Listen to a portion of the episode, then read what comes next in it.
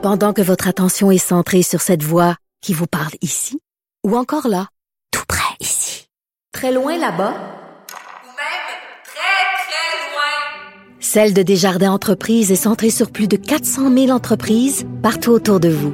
Depuis plus de 120 ans, nos équipes dédiées accompagnent les entrepreneurs d'ici à chaque étape pour qu'ils puissent rester centrés sur ce qui compte, la croissance de leur entreprise.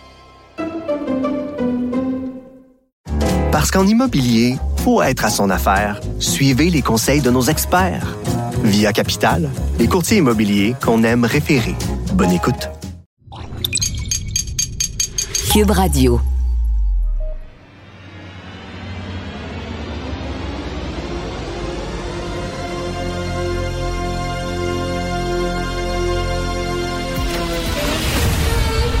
Attention, attention, cette émission est laissée à la discrétion de l'auditeur. Les propos et les opinions peuvent choquer. Peuvent choquer.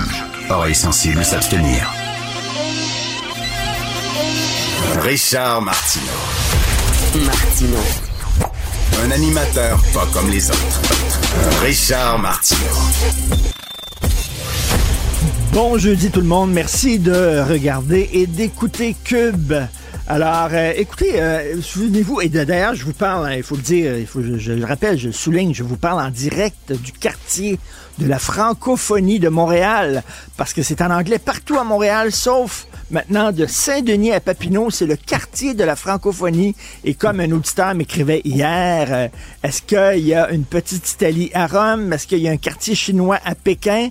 Euh, Pékin est un énorme quartier chinois. Euh, Rome est une énorme petite Italie, mais pas à Montréal. À Montréal, on pourrait se dire le quartier francophone à Montréal, ben, c'est Montréal au grand complet. C'est la métropole d'une province francophone? Ben non. Ben non. D'ailleurs, la charte de la ville de Montréal, le premier point de la charte de la ville de Montréal, Montréal est une ville française, hein, d'expression française. Mais là, on a besoin de notre propre petit quartier de la francophonie. Alors, vous souvenez-vous de l'époque euh, où on allait dans les restaurants et on ne voyait pas ce qui se passait dans la cuisine? Hein, c'était fermé derrière une porte, il y avait des murs, on voyait pas ce qui se passait. De temps en temps, pouf, a un serveur ou une serveuse qui sortait de la cuisine avec nos plats et qui venait nous apporter ça. Maintenant, c'est terminé, c'est de plus en plus l'ère des cuisines ouvertes. On fait la cuisine devant tout le monde, fait qu'il faut faire attention, tu. Avant, le chef qui criait après euh, ses, euh, ses adjoints, ses assistants, ben là, on voit on voit comment ils se comportent. Que, ils ont changé leur comportement. C'est un peu la même chose maintenant avec euh, Cube Radio.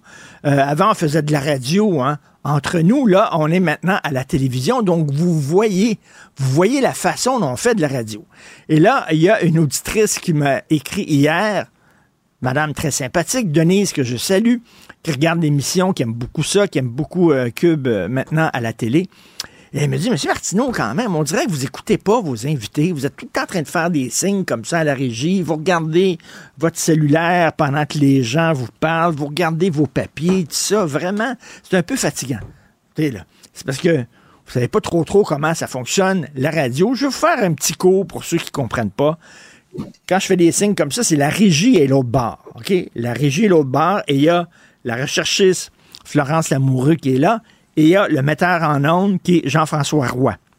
Des fois, il faut se faire des signes. Pourquoi? Ben, mettons, le prochain invité. Le prochain invité est censé rentrer dans une minute. Puis là, ils me font un signe en disant, hey, comme ça, exactement comme ça. Ils me font un signe en disant, Richard, voilà Florence. Voilà Florence. Euh, Jean-François, euh, regarde, bon, ça, c'est Jean-François, le metteur en ondes. Alors, Florence me fait un signe. Puis là, elle dit, regarde, regarde ton téléphone, je viens de t'envoyer un message regarde ton téléphone. Fait que là, je regarde mon téléphone, elle m'envoie un message en disant le prochain invité, il rentre pas. Il est en retard, il vient de m'appeler, il est pogné sur l'autoroute. Allonge. Il faut que tu allonges ton entrevue. Fait que là, moi, je regarde ça. Elle me fait des signes comme ça. Ça, ça veut dire allonge ton entrevue. Puis là, elle, elle, Donc, il faut que je fasse des signes comme ça, c'est le même. Il faut que je regarde mon téléphone parce qu'elle m'envoie des messages sur mon téléphone. Il y a l'ordinateur ici, des fois, là, je regarde l'ordinateur parce que la dame que je suis en train d'interviewer, elle me parle d'un truc qui s'est passé euh, il y a deux mois. Moi, je fais une petite recherche comme ça sur l'ordinateur pour savoir exactement c'est quoi les détails de cette histoire-là pendant qu'elle me parle, mais j'écoute. Hein, on est capable de faire deux choses en même temps. Je regarde ici, ça, c'est ce qu'on appelle en anglais mon line-up, c'est-à-dire tous les invités, les, les heures auxquelles ils rentrent, euh, c'est quoi le titre des invités exact, leur nom, tout ça. Donc, je regarde ça. On fait des signes. C'est le même. Maintenant, on fait, c'est comme la cuisine ouverte, OK? Fait que vous voyez là, les cuisiniers qui se font des signes, puis tout ça, l'autre qui goûte la sauce, puis toute la... C'est comme ça. C'est pas parce que je n'écoute pas les gens à qui je parle, au contraire, mais c'est comme ça que ça se passe, la radio. Donc j'espère que ça va vous allumer un peu. Psh. Et euh, ça, c'est quand je respecte pas mon temps. Ça, c'est Jean-François Roy, là, le, rédacteur. Quand je respecte pas mon temps, quand je dépasse un peu trop, l'entrevue est trop longue, puis là, ça, ça rentre pas dans le timing. Florence, elle me dit, elle me fait là, regarde, regarde ton téléphone, regarde ton téléphone. Exactement. Tiens, autre petit cours. Aux jeunes qui veulent devenir journalistes, aux gens qui veulent écrire, ne faites plus de second degré ne faites plus d'ironie. Il fut un temps où les gens étaient capables de comprendre le second degré. Ça, ça, demande une certaine sophistication. Le second degré, l'ironie, c'est que tu dis quelque chose qui est pas vrai, mais tu fais wink wink avec tes yeux. Tu dis c'est pas vrai, en fait, je veux dire le contraire. Yvon Deschamps, son fameux monologue Nigger Black, où il parle des Noirs de façon incroyable, comme un raciste, mais c'était pas raciste. Il riait des racistes. Aujourd'hui, si Yvon Deschamps reprenait son monologue Nigger Black, à l'époque des années 70, tout le monde comprenait qu'il jouait un raciste pour se moquer des racistes. On avait cette sophistication-là. Aujourd'hui, si Yvon Deschamps reprenait son monologue Nigger Black, tout le monde capoterait en disant c'est raciste. Non, pas de bon sens, c'est raciste. J'écrivais hier dans ma chronique, je faisais de l'ironie en disant euh, le plan de sauvetage présenté par euh, Valérie Plante pour sauver le centre-ville de Montréal, c'est tellement vide. On dirait que comme si elle, avait fait une conférence de presse, puis elle avait dit aux journalistes ben j'ai plus d'idées. Je sais plus quoi faire pour sauver la ville. J'ai plus le, plus le, début d'un commencement d'idées. Je suis vraiment, je m'excuse, mais je sais pas quoi faire.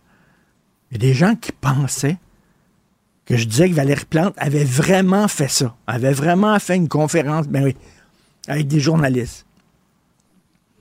Si Valérie Plante avait vraiment fait une conférence avec plein de journalistes en disant je sais pas quoi faire pour sauver la ville, je pense que j'aurais pas été tout seul à en parler. Je pense que ça aurait fait la une de tous les journaux, puis tous les bulletins d'information auraient ouvert avec ça. Il me semble que c'était clair, mon texte, là. C'était de l'ironie. Il y a des gens qui ont dit, ben là, ça n'a pas de bon sens. C'est parce que ça, c'est notre époque. Notre époque n'est plus de deuxième degré. Tout est au premier degré. On est tous sérieux. Les woke, là, la grosse veine dans le cou tout le temps. Ça se lève le matin. Là, puis, là, là, il est où le raciste? Il est où l'homophobe? Il est où l'intolérant? Puis tout ça. Avez-vous déjà un woke avec un sens de l'humour? Impossible.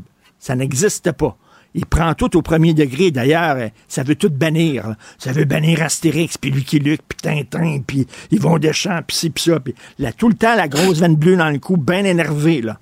Et euh, de l'autre côté, les antivax, les conspirationnistes, c'est la même affaire. Ça se lève le matin, puis où c'est qui est l'État qui veut nous étouffer, puis le gouvernement, puis les maudits médias qui nous mentent, puis tout ça, puis eux autres aussi, la grosse veine bleue dans le cou. L'humour, c'est comme un certain détachement l'ironie, tout ça. Bref, aux jeunes, arrêtez de faire ça. Vous savez, le nombre, ce qu'on parle, on parle d'analphabète fonctionnel. Un analphabète fonctionnel, c'est quoi? C'est pas quelqu'un qui sait pas lire. Ça, c'est un analphabète, point. Un analphabète fonctionnel, c'est quelqu'un qui sait lire un texte, mais qui peut pas le comprendre, qui n'arrive pas à comprendre, qui peut pas le résumer. ben, il y en a de plus en plus. Les chiffres le disent. Alors, bref, si vous commencez à écrire, de grâce, N'utilisez pas l'ironie le second degré. Ça passait avant.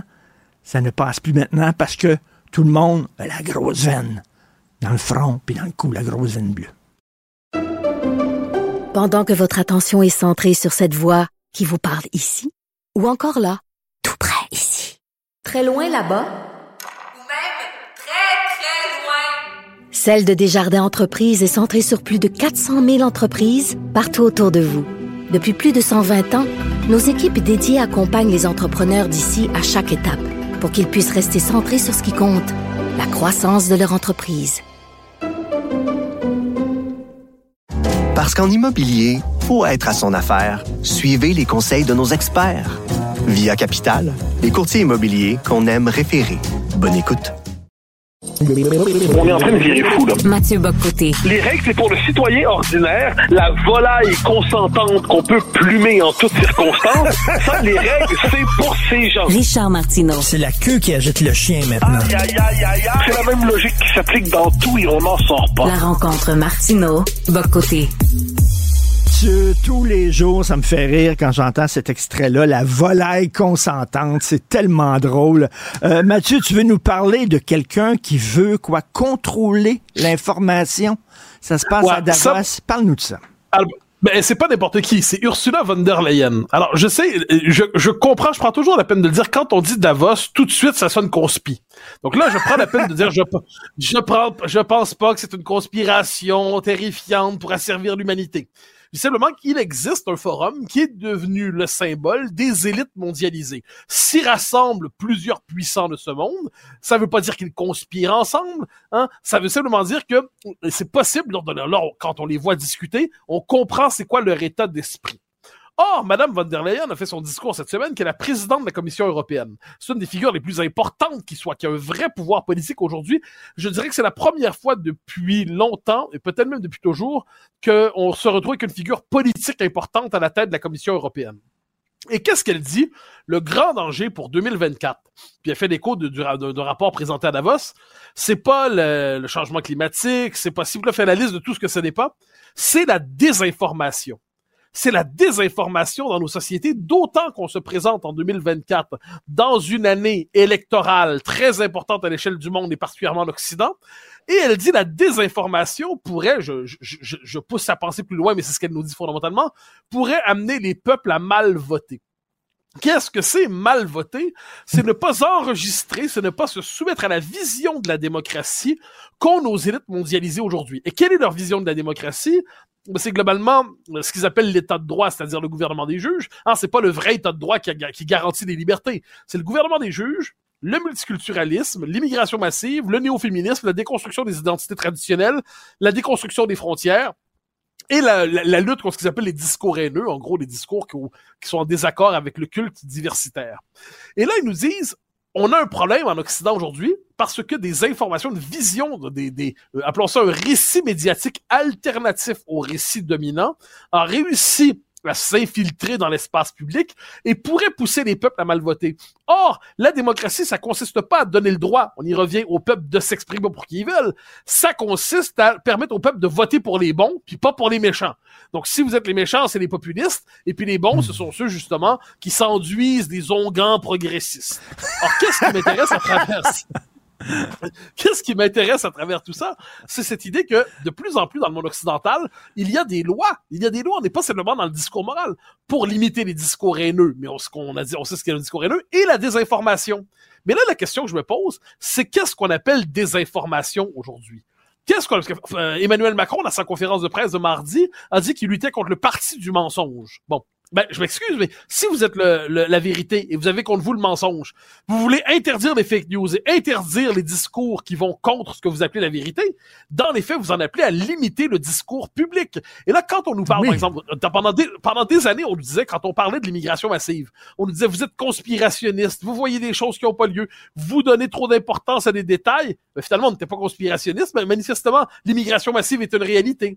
Quand on parle de la théorie du genre, hein, et là, on le voit de plus en plus, si se dit, euh, je pense qu'un homme peut pas accoucher.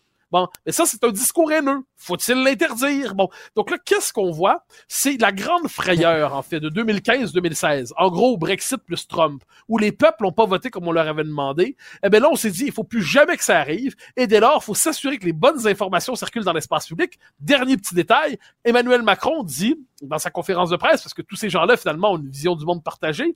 Il dit le drame avec les réseaux aujourd'hui, les téléphones, c'est que les informations sont pas correctement hiérarchisées. Donc, il y a des faits divers qui prennent beaucoup d'importance et des faits politiques qui ont pas l'importance qu'ils devraient avoir. Mais je m'excuse, mais ce que le système appelle des faits divers, des fois, c'est pas des faits divers, c'est des faits politiques à part entière, mais on les nomme faits divers pour qu'ils puissent pas avoir, leur importance soit pas reconnue. Alors, quand on a eu, je pense, c'est au Saguenay, si je me trompe pas, on croit qu'il y a une forme d'attentat islamiste qui a eu lieu, ben, c'est pas un fait divers. Un attentat islamiste, c'est pas un fait divers. Ça, euh, donc là, à un moment donné, puis en France, quand il y a des agressions, des gens qui veulent planter du blanc, pour reprendre la formule, poignarder des blancs, puis on nous dit c'est un fait divers, c'est un fait divers, c'est un fait divers, ça n'a pas de signification politique, le racisme anti-blanc n'existe pas. Donc là, puis d'ailleurs, le racisme anti-blanc, c'est une théorie conspirationniste, une autre. Bon. Alors, est-ce qu'on peut s'inquiéter de cette volonté de contrôler le discours public qui est dans les faits une volonté de censure et d'aseptisation? Écoute, on dit euh, l'histoire est écrite par les vainqueurs. Euh, c'est un peu ça, là. C'est-à-dire la liberté d'expression va être encadrée par ceux qui savent, ceux qui sont les experts. c'est tout le temps la même affaire avec la censure. Qui va décider de ce qui est bon, de ce qui est pas bon? Qui va décider que ça, on a le droit de vendre ce livre-là et celui-là, on n'aura pas le droit? Avant, c'était le clergé. Est-ce que ces gens-là sont élus par le peuple? Est-ce que le peuple dit, c'est vous qui allez décider ou c'est eux qui s'arrogent le pouvoir de faire ça? Ah, mais ce que, ce que tu dis est fondamental, parce que le peuple est considéré comme une collection de bouseux un peu dégénérés, genre traversés, habités par des préjugés, des stéréotypes. Donc, faut quand même pas donner le pouvoir aux bouseux. Donc, à qui va-t-on le donner? Au nouveau clergé, hein, qui aura le pouvoir aussi de la mise à l'index, qui aura aussi le pouvoir de straciser. Qu'est-ce que c'est? C'est globalement les élites médiatico-universitaires qui ont un pouvoir immense aujourd'hui de décrire ce qui existe, ce qui n'existe pas, ce qui est bon, ce qui est pas bon. Et avec ça, moi, ce qui me frappe, c'est que ça peut aller très loin. En France, une proposition de loi dont on parlait en décembre, je faisais écho dans mon livre, où on nous disait, il faut interdire les propos climato-sceptiques à la télévision. Donc là, on va dire, OK, ouais, mettons. Mais qu'est-ce que vous entendez par là? Ben oui. On nous dit, ben là, c'est important. Donc là, est-ce si je dis, euh, est-ce que ça consiste à dire qu'il n'y a pas de réchauffement climatique? Est-ce que ça consiste à dire il y a un réchauffement climatique, mais il n'est pas causé par l'être humain? Est-ce que ça consiste à dire il y a un réchauffement climatique, il est causé par l'être humain, mais c'est bien davantage la Chine et les États-Unis que le Québec, la France, euh, l'Estonie, bon. Est-ce que ça consiste à dire il y a un réchauffement climatique. Nous avons une responsabilité là-dedans, mais on veut pas pour autant faire le choix de la décroissance parce que ça serait mauvais pour notre société. Or, seule la décroissance peut nous tenir éloignés des changements climatiques. Dès lors, vous êtes climato-sceptique. Donc, une loi qui prétend vouloir sanctuariser un consensus scientifique nous dit on va interdire beaucoup, potentiellement beaucoup de propos. Quand on nous dit aujourd'hui, parce qu'on l'entend, que, puis je reviens toujours sur cet exemple-là parce que c'est le 2 plus 2 égale 5 de notre époque, euh, le, un homme peut être enceinte. Si je dis c'est faux, si je dis c'est faux, eh ben le consensus scientifique Ben nouveau qui nous vient de la Ben colonisation idéologique des sciences et de la médecine par la théorie du genre, hein, et qui peut vous valoir d'ailleurs radiation de l'ordre des médecins, soit dit en passant, on en a parlé cette semaine. Mais ça, ça, vous pouvez en payer le prix. Donc moi, je trouve qu'on on se trouve mille raisons d'encadrer, limiter, censurer, hygiéniser le discours public, mais au final, c'est tout simplement la bonne vieille censure qui revient. Et c'est protéger le peuple de lui-même, de ses pires instincts. Le peuple n'est pas capable de se contrôler. Nous, on va le protéger contre lui. Ouais, alors qu'il y a deux choses à dire là-dessus. Premièrement, moi, cette idée que le peuple serait traversé par la tentation, tu sais, la fameuse tyrannie de la majorité, ça fait un moment qu'on l'a pas connu, cette tyrannie de la majorité, là. Si je peux me permettre, là, donné, cette espèce de préjugé antipopulaire est inquiétant. Puis de l'autre côté, les intellectuels, bon, c'est une caste que je connais. J'y appartiens, même si je ne suis pas nécessairement au cœur de la famille. C'est-à-dire, je connais le milieu des... Les intellectuels au 20e siècle, ce sont quand même eux qui se sont trompés le plus souvent. C'est-à-dire, avant la, la, Deuxième Guerre mondiale, ils se divisaient globalement entre ceux qui aimaient Rome ou Berlin et ceux qui aimaient Moscou. Hein? Choisissez votre totalitarisme, il y en a un sur le marché qui est disponible. Puis la défense de la démocratie libérale, c'était quétaine, c'était vieux jeu, c'était sans intérêt. Quoi, vous défendez la vieille catin qui est la démocratie libérale? Comment osez-vous vous amouracher pour cette vieille sans intérêt. Ben, finalement, c'est ceux qui défendaient la démocratie libérale avec ses gros défauts qui avaient raison. Mais aujourd'hui, encore une fois, le milieu intellectuel, euh, pas tous évidemment, mais une bonne partie a tendance à embrasser les idéologies radicales. Puis je, George Orwell disait très justement, il disait, il y a certaines idées qui sont tellement folles qu'il y a que des intellos qui sont capables d'y adhérer. Dire, le commun des mortels, tu sais, il pense pas à ça tous les jours, mais il comprend globalement ce qui a du bon sens puis ce qui n'a pas. Mais tu sais, il faut vraiment avoir fait de longues, longues, mais... longues études pour en venir à croire que le ressenti de genre est plus important que le corps sexué. Tu sais, il faut avoir passé du temps puis du à creuser des théories loufoques qui nous font traverser. Attends, on, finit en Chine à force de creuser comme ça. Euh, il y a quelque chose d'absolument délirant. Mais donc, il est légitime de se méfier des prétendus sachants qui souvent en savent beaucoup moins que les vrais savants et que le commun des mortels. Mathieu, mettons que tu participes à une émission de télévision en direct en France ou au Québec. OK, là, il y a plein de gens autour de la table, c'est un débat, euh, puis il y a plein de gens autour de la table. Et là, tu dis, hey, il y a des gens qui ne croient pas à la science. Ils pensent que la Terre est plate. Ah, tout le monde va rire autour de toi. puis là, tu dis, attends des minutes, il y en a des gens qui pensent que les changements climatiques, ça n'existe pas. Ah ben là, les gens vont être crampés. Puis tu dis, attends une minute, il y a des gens qui pensent qu'il y a des hommes qui accouchent. Alors on rit plus. Silence. On ah, rit plus. Non, mais et, pourtant, je croyais que la science était importante. Je croyais, on m'avait dit que la science était essentielle. Mais là, ça nous ramène, tu, connais mon obsession à, à, voir des parallèles entre les temps présents et le 20e siècle. Dans les années 70, mais bien avant, auparavant, on parlait souvent du marxisme scientifique. Le marxisme, il des années 50 aussi. Le marxisme est une idéologie qui se prenait pour une science. Bon. Eh bien là, qu'est-ce qu'on voit aujourd'hui? Eh bien, la, théorie du genre est une idéologie qui se prend pour une science.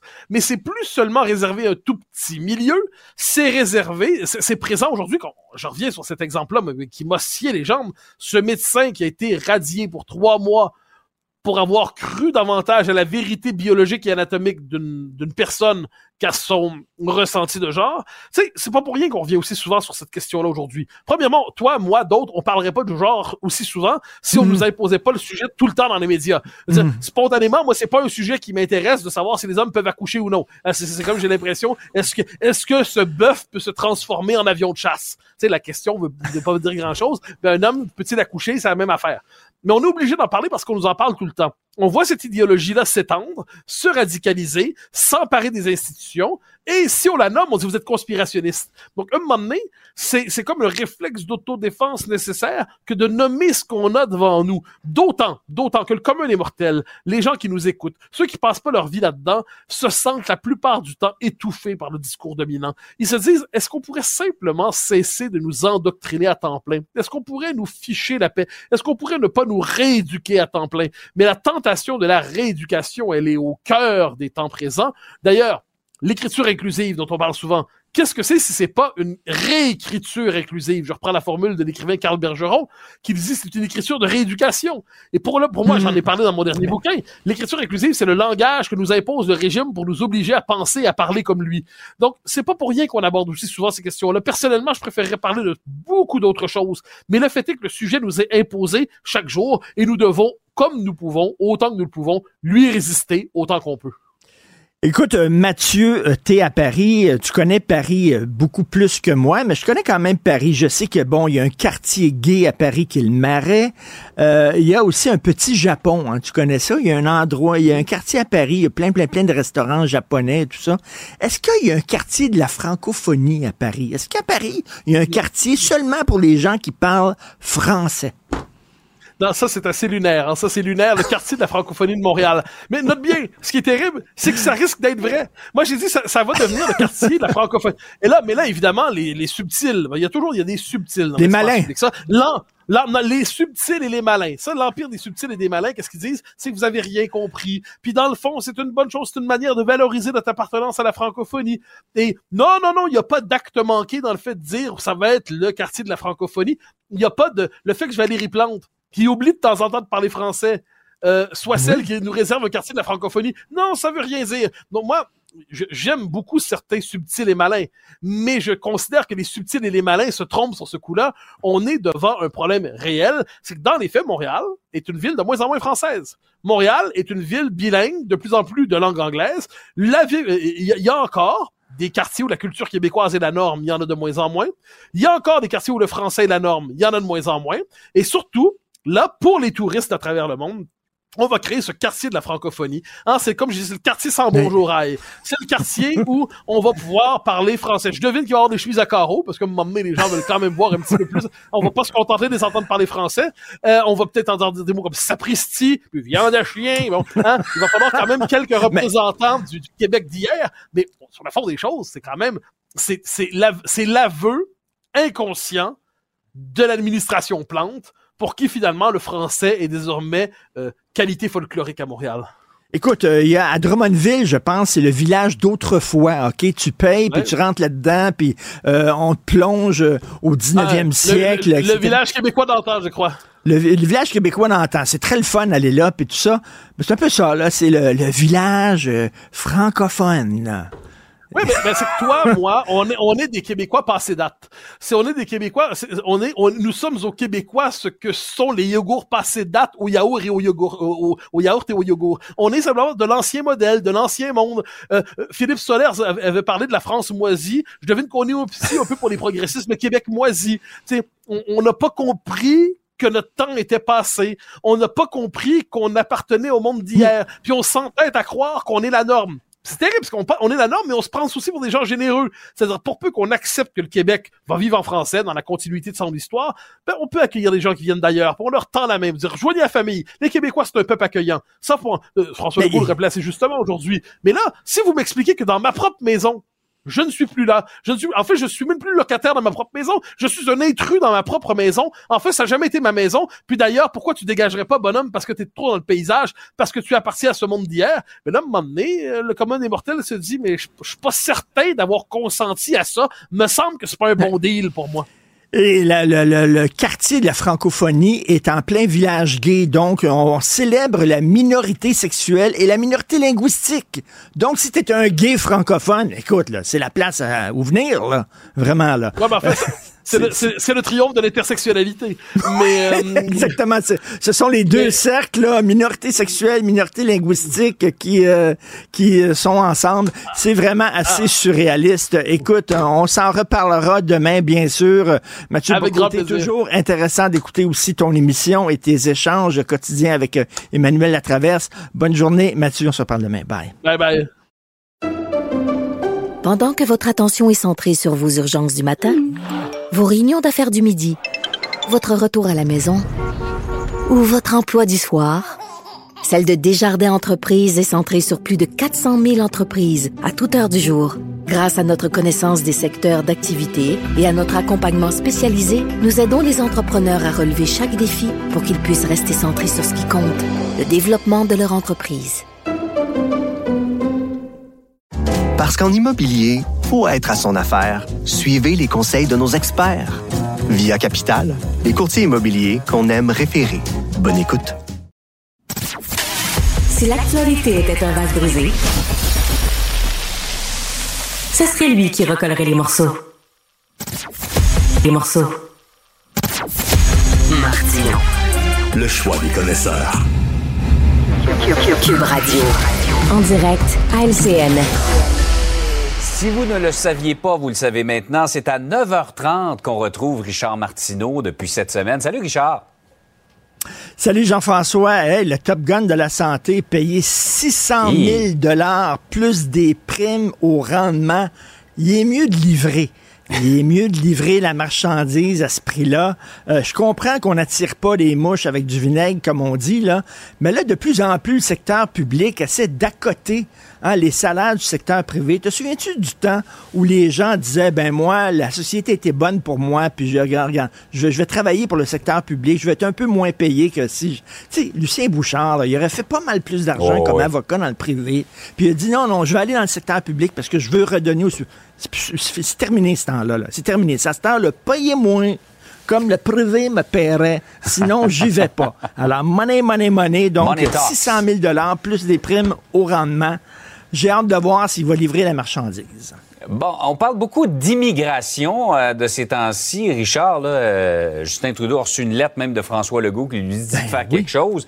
Euh, sa politique migratoire est attaquée de toutes parts. Tu te demandes s'il va reculer. Ben écoute, là, c'est l'initiative du siècle. hein. C'est un plan qui a été échafaudé par des gens du milieu d'affaires de Toronto. On veut avoir 100 millions de Canadiens en 2100. Puis là, Justin Trudeau, il a dit, ah oui, c'est une bonne idée, puis on va y aller. Et là, il y a de plus en plus de gens qui disent, wow, ça fonctionne pas, ça ne fonctionne pas. Il faut tenir compte de notre capacité d'accueil. Toi, pour aller au studio d'LCN ce matin, Jean-François, j'imagine, tu as pris l'ascenseur pour te rendre là. Il n'y a rien que Pierre Bruno qui montait à pied 17 ans. C'est tout, là. Oui, c'est ça. Lui, là. Les autres prennent l'ascenseur. T'as pris l'ascenseur. T'as remarqué sur l'ascenseur, c'est écrit, là, pas plus de, mettons, 30 personnes Ouais, ouais. dans l'ascenseur. OK? Sinon, l'ascenseur fonctionnera pas bien. Mhm. Si tu loues une salle de congrès, ça va être écrit capacité de la salle de congrès, 350 personnes. Sinon, au-dessus de ça, ça fonctionne pas. Mhm. Un pays, c'est la même chose. Écoute, il y a eu un sondage léger qui a été commandé par l'Association des études canadiennes. 49% des Canadiens disaient 500 000 immigrants, puis ça c'est minimum, 500 000 immigrants par année, plus les demandeurs d'asile, plus les immigrants temporaires, ceux qui viennent étudier ici, ceux qui viennent travailler ici, ça fait presque un million par année. 49% des Canadiens disaient c'est beaucoup trop, ça n'a pas de bon sens. 31% des gens disaient c'était correct. Donc, les Canadiens sont contre. Les économistes disent ça n'a pas de maudit bon sens. Pierre Fortin a écrit un gros texte dans l'actualité en disant ça ne tient pas la route. On a de la difficulté à, à prendre soin des gens qui sont ici, ça. qui ont de la misère. Ça on manque de profs, on manque de gens dans le milieu. Ça aggrave la crise du logement, etc.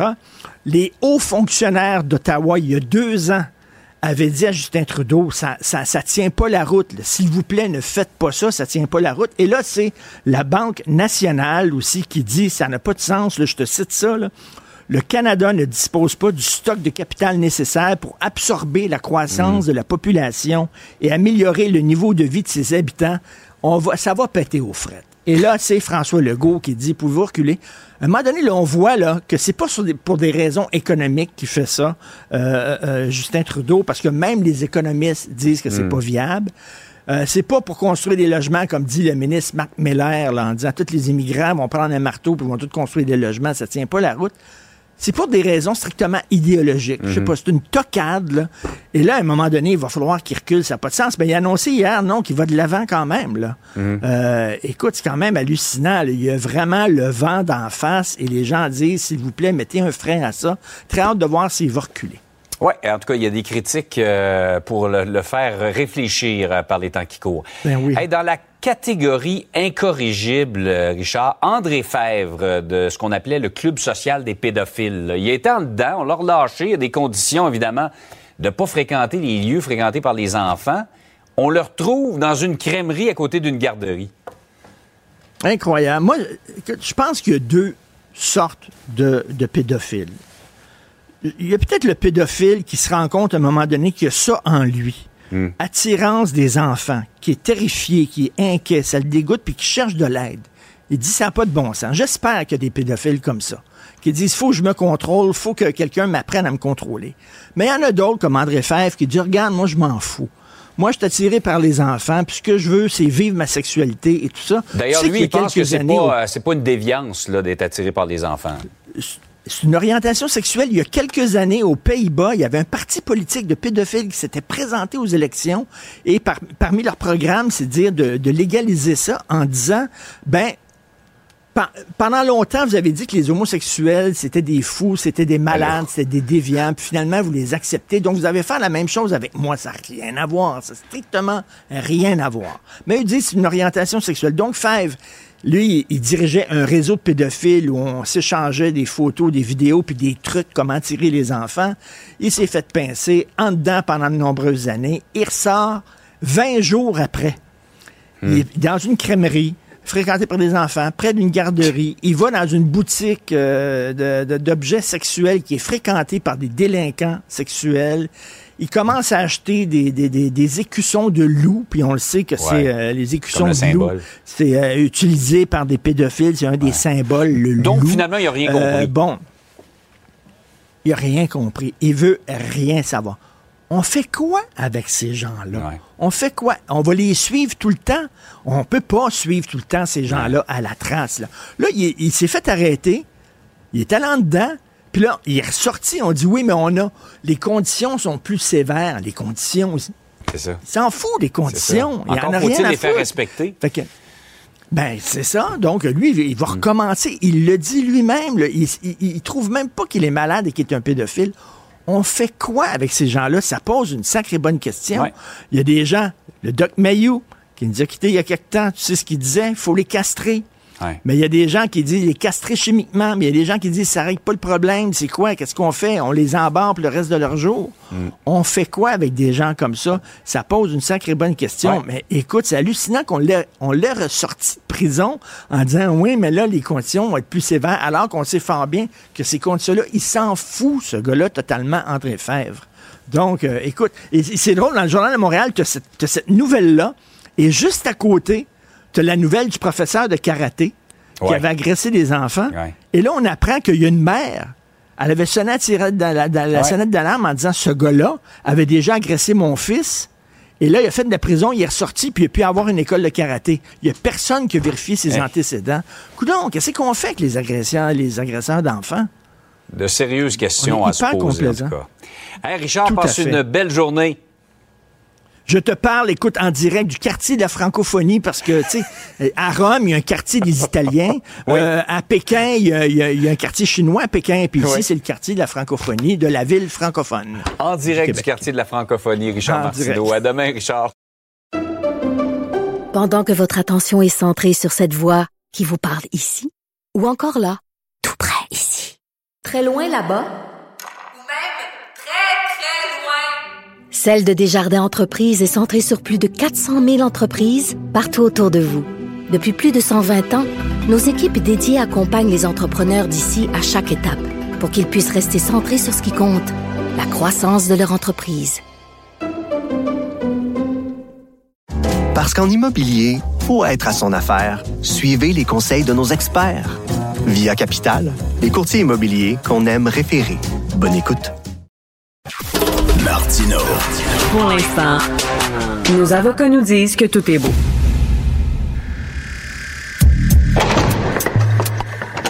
La criminalité, c'est un cycle. Et tu vois, le nouveau procès va se dérouler sans qu'aucun témoin ne se présente à la barre.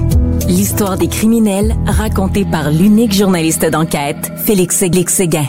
Alors, j'aimerais ça, moi, dès que je parle à Félix le matin, que j'ai une map monde derrière moi. Puis là, je dis, aujourd'hui, Félix, il est là. Il est là, comme Carmen Santiago, effectivement. Alors, Félix est en Roumanie. Et qu'est-ce qui arrive avec tes écouteurs, Félix? Tu t'es fait voler tes écouteurs ou quoi? Non, les gens sur Acum seront pas très heureux de savoir que j'ai, m'a donné il y a une semaine une belle paire d'écouteurs pour célébrer cette rentrée télévisuelle.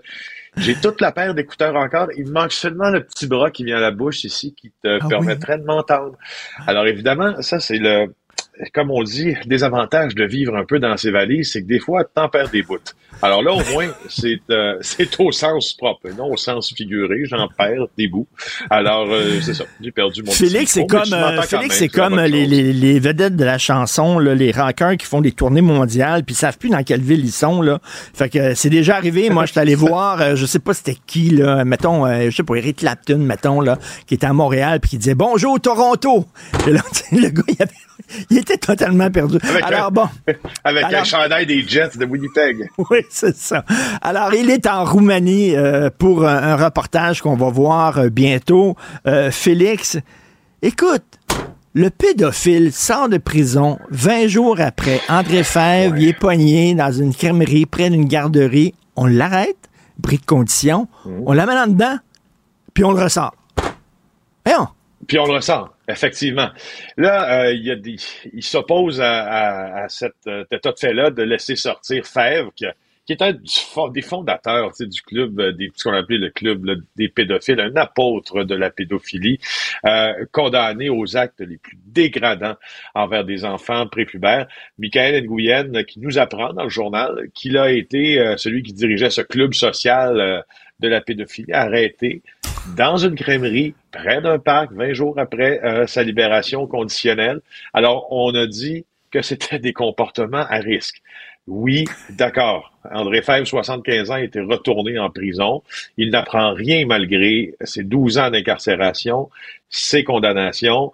Euh, et même que moi, ce, qui- ce que je trouve le plus inquiétant dans Fèvre, euh, outre, outre cet acte-là qui, ben d'abord, dont les premières victimes sont des enfants, c'est bien sûr, je comprends tout ça, c'est la promotion qu'il fait de l'acte pédophile. Ben, c'est Parce que, ça. au fond, euh, c'est cette personne-là, je crois, qu'il faut garder incarcérée. D'ailleurs, il avait été déclaré délinquant à contrôler. Délinquant à contrôler, je sais pas si tu sais, Richard, mais ça permet à l'État, au système de justice plutôt, parce que c'est pas l'État qui rend justice, mais le directeur des poursuites criminelles et pénales et des juges, en fait les juges plutôt, pas le directeur des poursuites criminelles et pénales, ça permet à la justice d'être extrêmement, extrêmement serré sur le suivi d'un délinquant, puis de le garder en prison plus longtemps qu'il ne qu'il ne le devrait s'il avait été sentencé à une peine qu'un terme. Là. Ça permet beaucoup d'aménagements pour restrictifs. Alors, tu sais, moi, dans, de, de ce côté-là, je regardais le, le DSM-5, c'est toujours un trouble mental, décrit comme un trouble mental, euh, la pédophilie. Ah, en fait, la psychologie biologique moderne nous propose des traitements, entre guillemets, qui sont assez controversés. Il y a eu l'affaire de la castration chimique, bien sûr, on en entend parler de Le Doc Mayo, le Doc Mayo défendait ça, le, le Doc Mayo. Là. Ouais. Bon, mais tu sais, ça, c'est là où je dis qu'il y a deux choses qui s'opposent énormément. C'est qu'au fond, euh, Fèvre a beau considérer son trouble mental comme il le veut, il reste que dans tous les pays qui ont un état de droit, pas un système de justice, ça reste criminel et ça va le demeurer parce que les victimes sont des enfants et à ce titre-là, je ne comprends pas du tout, du tout, du tout. Là, pour moi, la ligne est bien tracée. Ben oui. Pourquoi la justice n'existe pas avec plus de mordant sa poigne sur le fer? Écoute, des gars comme ça, là, t'es en barre, tu prends la clé, là, puis tu l'avales. T'avales la clé. Euh, écoute, euh, Félix, moi, j'ai toujours cru, peut-être je suis naïf, mais tu sais, on n'est pas maître de nos fantasmes. Il y a des choses qui nous allument, puis qu'est-ce que tu veux, c'est comme ça. Il y a des gars, ils voient des pieds de femmes, puis ça les excite. Il y a des gars, ils voient, c'est les seins, les fesses, je sais pas.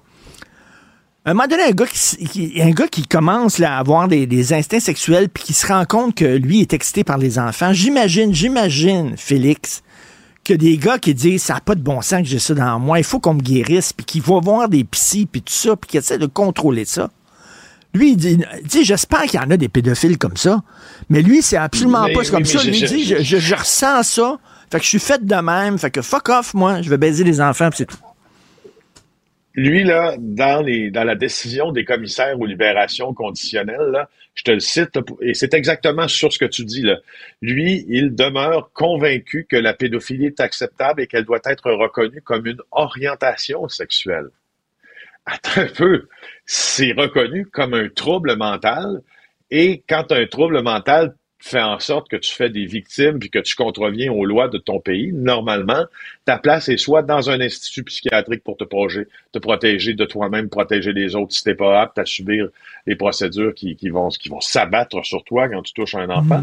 Sinon, c'est en prison. Alors, euh, j'espère là de, de tout cœur, moi, qu'on ne reverra pas Fèvre sur nos radars bientôt. Et puis avec des propos encore comme ceux-là, moi, à chaque fois que j'entends parler de Fèvre, euh, ça me ça me glace un peu le sang. Pour Ah dire.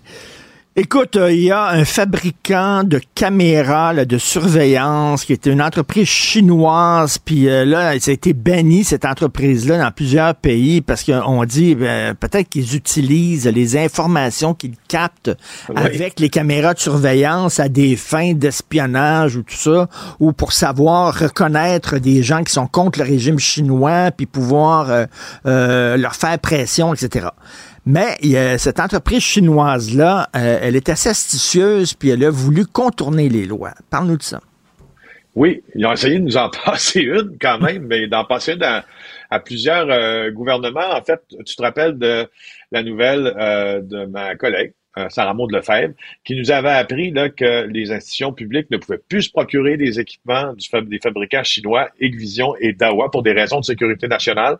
Euh, on emboîtait le pas à ce moment-là là, aux États-Unis qui faisaient qui avaient pris la même décision d'interdire ces équipements pour les mêmes raisons. Alors, regarde ce que euh, Dawa écrit à ses clients et concessionnaires. C'est encore Sarah Maud Lefebvre qui nous l'apprend aujourd'hui du bureau d'enquête. Elle nous dit que euh, on annonce avoir trouvé un moyen de sécuriser les ventes et la compagnie affirme avoir transféré les actifs de sa filiale nord-américaine à un fabricant de Taïwan, Luminous System Corporation. Euh, et, et en même, on se vante même dans cette, cette correspondance-là que le changement n'aura, le changement n'aura aucun impact chez Dawa. Franchement, euh, comme disent les policiers, des fois, quand ils arrêtent un suspect pas trop intelligent, Ça, c'est se faire prendre dans pas creux pour faire l'allusion à la pêche. Là. Euh, quand tu envoies cette lettre-là, puis que t'es, il me semble, je veux dire, je trouve ça un, peu risible, tu sais, puis que t'es un client ou un gouverneur, tu sais, hey, pas de problème, finalement, tout est transféré à Taïwan, c'est réglé. Ben oui. je trouve ça un peu, je trouve ça un peu comique. Et puis, euh, par contre, le Québec a dit, ah non, non, c'est correct, on se laissera pas berner, là. Euh, on, on, on, va promettre de faire les vérifications nécessaires, tu sais. Bon, je sais pas quelle vérification supplémentaire on peut faire quand la compagnie elle-même t'affirme j'ai sécurisé mes affaires, j'ai envoyé ça à Taïwan en place. Alors, d'après moi, la décision sera pas longue. Tout à fait. Écoute, en, terminant rapidement, tu es en Roumanie. Euh, est-ce que euh, est-ce que tu entends parler français? Parce que je crois il y, a beaucoup d'écrivains roumains qui écrivent en français, qui parlent bien français. Je pense qu'il y a une communauté aussi francophone en Roumanie. Tu entends parler français? Ben euh, oui, puis ça, ça, ça, nous, ça nous vient de la langue. Hein. D'ailleurs, ça nous, ça nous vient aussi du euh, roumain qui se comprend relativement facilement en français. Il a donné lieu aussi à des auteurs euh, roumains et francophones, des grands musiciens aussi, Georges Enescu. Euh, et on entend parler, d'abord, on entend euh, des Français, bien sûr, mais on entend le, second langage appris pour les Roumains et souvent euh, le français. Le français. C'est assez facile d'avoir une discussion avec quelqu'un qui est scolarisé en français. Là, c'est un autre problème parce que, évidemment, la Roumanie reste l'un des pays non est l'un des pays, selon l'Union européenne, le plus corrompu ah, euh, de cette union et où les chances sont les moins égales, où il y a le plus de trafic humain, où il y a le plus de trafic d'enfants, où, euh, où le système d'éducation est toujours, tu sais, après la chute l'exécution par peloton d'exécution de Nicolas Ceausescu, puis qui a sonné la fin aussi euh, de l'ère de l'ère communiste, ce pays-là est devenu extrêmement corrompu et il l'est encore énormément aujourd'hui. C'est un, écoute, Richard, c'est un, pour une fois aujourd'hui, puis j'en vois souvent, on se promène partout dans le monde.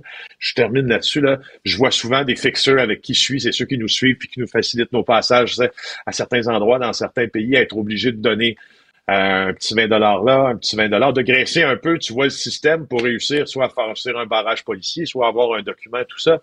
Écoute, ici, euh, j'en ai, j'ai été témoin de ça déjà à dix, une dizaine de reprises là, en quatre en quatre jours. Ah euh, l'état ah de la corruption, euh, ah les débiles, ouais. Écoute, et en terminant très rapidement, tu à Bucarest, et Ceausescu, qui était le dictateur de la Roumanie, qui s'est fait finalement euh, exécuter, lui et sa femme, par le peuple lorsqu'ils se sont libérés. Euh, il s'était fait construire un palais qui était à l'époque une monstruosité.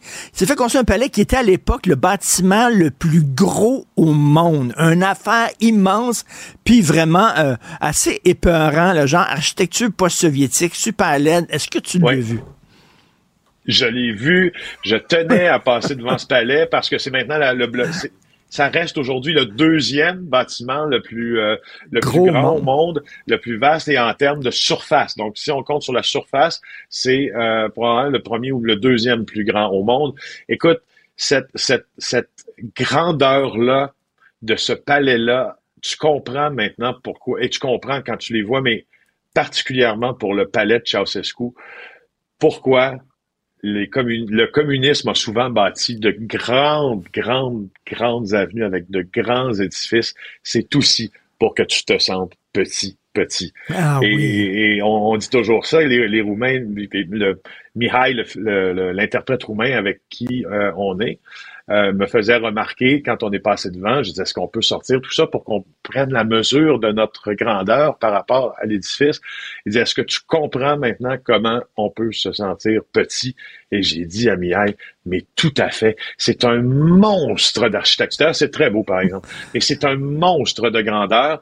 Puis tout ça à la gloire d'un dictateur qui vivait selon un mode, lui, qui n'était pas communiste du tout, qui buvait les meilleurs vins, évidemment, puis comme ben plusieurs, était invité dans les plus grandes fêtes et avec euh, le plus grand mépris pour son peuple, d'ailleurs, dont il a assassiné beaucoup de citoyens. Écoute, ça, fait passer, ça fait passer le Pentagone pour un cabanon à balai. C'est exactement ça. C'est énorme, cette affaire-là. Euh, ben, C'est bien que tu l'aies vu. Merci beaucoup. Euh, fais attention à toi, Félix. on se reparle demain. Salut. Pendant que votre attention est centrée sur vos urgences du matin, vos réunions d'affaires du midi, votre retour à la maison ou votre emploi du soir, Celle de Desjardins Entreprises est centrée sur plus de 400 000 entreprises à toute heure du jour.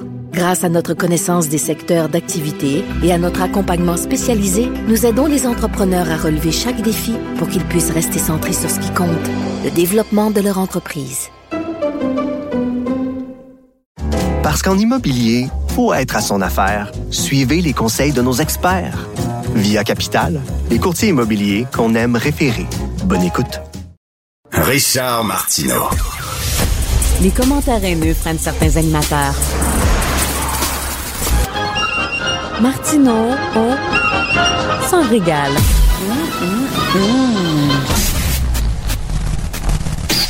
Je pourrais prendre le temps de vous expliquer comment ça se passe ici en studio, mais Richard l'a très bien fait ce matin. Avec les signes, là. Oui, c'est ça. T'es plus efficace que bien des profs que j'ai eu. Je pense que j'aurais gradué euh, bien avant. Là.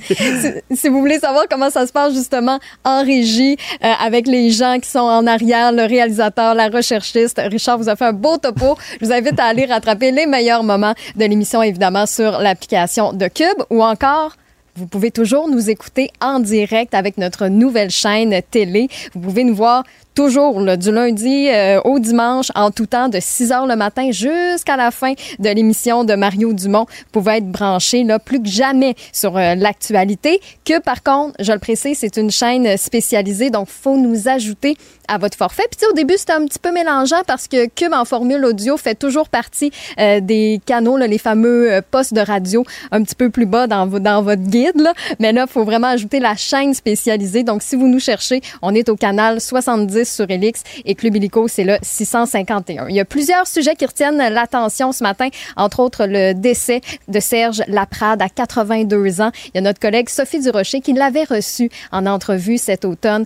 euh, fin octobre. Euh, il avait parlé, entre autres, euh, de, de son mariage avec son amoureux des 50 dernières années et il avait dit dans l'entrevue, ça n'aurait pas été possible de le faire, de se marier il y a 20 ans. Donc, vous pouvez euh, rattraper toute cette entrevue-là sur cube.ca dans la section radio en attendant l'émission de Sophie parce que Sophie va revenir là-dessus. Donc, ça, ça commence dès 15 heures cet après-midi ici à Cube. Je vous rappelle que si vous avez des commentaires, des questions, vous voulez euh, nous partager votre opinion, ben, hésitez jamais. Moi, je suis branchée, là, de 24, euh, 24-7, oui. Et Stéphanie, euh, j'ai entendu qu'il y, a- il y a des parents qui ont dû réconforter euh, leurs enfants parce que les enfants écoutaient Youpa et là, ils ont ouvert Youpa puis ils ont vu Benoît Dutrisac puis ça a l'air qu'ils sont partis à pleurer puis ça les a beaucoup... euh, Est-ce qu'ils ont dû consulter? ah, ils ont dû, ils ont Ah dû oui, hein? Là. fait que les parents, ils ont pris dans leurs bras en disant non, non, non, le monsieur est pas méchant. Merci Stéphanie. Donc, branchez-vous, vous allez avoir tout plein de surprises comme ça en cours de journée. Pour nous rejoindre, studio arobase cube.radio ou encore un petit texto, un appel, ça nous fait tout le temps plaisir, le 1-877-827-2346. C'est comme ça qu'on interagit avec vous. Pendant que votre attention est centrée sur vos urgences du matin, vos réunions d'affaires du midi, votre retour à la maison ou votre emploi du soir, celle de Desjardins Entreprises est centrée sur plus de 400 000 entreprises à toute heure du jour. Grâce à notre connaissance des secteurs d'activité et à notre accompagnement spécialisé, nous aidons les entrepreneurs à relever chaque défi pour qu'ils puissent rester centrés sur ce qui compte, le développement de leur entreprise. Parce qu'en immobilier, pour être à son affaire, suivez les conseils de nos experts. Via Capital, les courtiers immobiliers qu'on aime référer. Bonne écoute. Joignez-vous à la discussion. Appelez ou textez le 187 Cube Radio 1877 827 23 23 46. Alors, vous savez, les restos, euh, vraiment, ont tiré le diable par la queue. C'était très difficile pendant la pandémie. Hey, on, on oublie, hein. Heureusement qu'on oublie, mais vous souvenez-vous de ça? On rentrait dans un restaurant, puis il y avait du plexiglas entre les tables. hein. On dirait que ça fait 20 ans de ça, là. Ça fait pas longtemps, là. Du plexiglas, puis là, euh, moi, j'étais entré dans une librairie, puis j'avais pris un livre, puis il y a une dame qui est arrivée euh, de la librairie, puis elle avait nettoyé le livre, là, avec du purel, puis tout ça. C'était complètement délirant. Il fallait s'asseoir, euh, puis quand on se levait aller aux toilettes, mettre le masque et tout ça. Vraiment. Bref. Heureusement, c'est plus comme ça, mais c'était très difficile pour les restaurants. Il y a beaucoup de restaurants qui sont fermés. Euh, ils ont eu de l'aide du gouvernement. Euh, c'est la, fameuse, le, fameux prêt d'urgence euh, du gouvernement fédéral. On leur a donné en disant, bon, regardez, ça va vous aider. Aujourd'hui, c'est le jour J. Les restaurants doivent rembourser Hein? C'était pas un prêt pardonnable. Les prêts pardonnables, ça, c'est le gouvernement du Québec qui donne ça à des grosses entreprises gonziliardaires, dont les entrepreneurs sont tellement riches qu'ils chient littéralement des lingots d'or. On leur donne à eux autres des prêts pardonnables. C'est-à-dire, vous n'avez pas besoin de rembourser. Pas besoin de rembourser. Mais les restaurants qui ont de la difficulté, ah ouais, c'est la journée, euh, rembourse ton prêt. Il y a des restaurants aujourd'hui ben, qui ne seront pas capables de rembourser leurs prêts. On va en parler avec M. Martin Vézina, porte-parole de l'Association de la restauration du Québec. Bonjour, M. Vézina. Bonjour, M. Martineau. C'était pas des prêts pardonnables, ça? C'est-à-dire que ça, si tu ne rembourses pas, il n'y a pas de problème, on passe l'éponge, puis on passe à autre chose, non? Ben, C'était des prêts pardonnables à, l'époque, mais aujourd'hui, tout dépendant euh, euh, du choix que l'entrepreneur fait, euh, ben ça se peut qu'il perd son, pardon. S'il n'arrive pas à payer soit aujourd'hui ou qu'il ne fait pas de demande de refinancement à son institution bancaire pour aller chercher un prêt commercial de 40 000 pour le payer d'ici le 28 mars, ben là, oui, effectivement, il, paye, il perd tout. C'était quoi le, le, le, le prêt d'urgence fédéral? C'était ça, 40 000 ben, c'était 60 000 au total. à la fin, de, ça, a augmenté de sa partie de 40 000, ça a augmenté à 60 000. Mais c'est vraiment 60 000, qui était un, des trois bons programmes du gouvernement fédéral là, pendant la pandémie. Puis ça paraît puisque 75% de nos membres euh, ont souscrit au compte d'urgence. Donc, le besoin, il était là. Le problème pour nous, c'est qu'au lieu de nous donner une autre extension d'une autre année, ce qui aurait permis à à ceux qui ne sont pas capables d'arriver aujourd'hui à le payer, ben, d'avoir une année supplémentaire pour aller chercher d'autres plus de capitaux pour pouvoir enfin le payer sans qu'il y ait d'intérêt, sans perdre la remise de prêt du gouvernement fédéral. Écoutez, je vais vous poser une question que peut-être des gens qui se posent là, en disant ben là, c'est-tu parce que vous avez mal géré votre argent, les restaurateurs, puis tout ça, que vous ne pouvez pas rembourser? Non, parce que au printemps, ce qu'on entendait, c'était que les gens étaient, allaient y arriver. Mais vous savez, l'été était pas très bon. Il n'y a plus tout le temps. Fait que ça fait que les gens n'ont pas sorti beaucoup au restaurant. Fait les cibles de vente que les exploitants s'étaient fixés pour cet été, elles sont pas avérées. Et cet automne, mais là, on a vu une légère décroissance dans, dans l'achalandage. Fait que tout le calcul que les exploitants s'étaient dit, OK, si on atteint ces cibles-là, on va payer le 40 000 au 31 décembre ou au 18 janvier ben, ça s'est pas avéré. Donc là, présentement, ben, c'est ça, il en manque, là. Pas comme ils ne sont pas en mesure de payer le 40 000 en entier, c'est peut-être qu'ils n'ont 25, mais il manque 15 000. Ce qu'on demande aujourd'hui, ben, c'est de payer 40 000, pas 25. Puis 15 000 dollars pour un restaurant, c'est beaucoup, hein? Parce que, veut dire, euh, les, restaurants, là, ils sont pas tous millionnaires, là.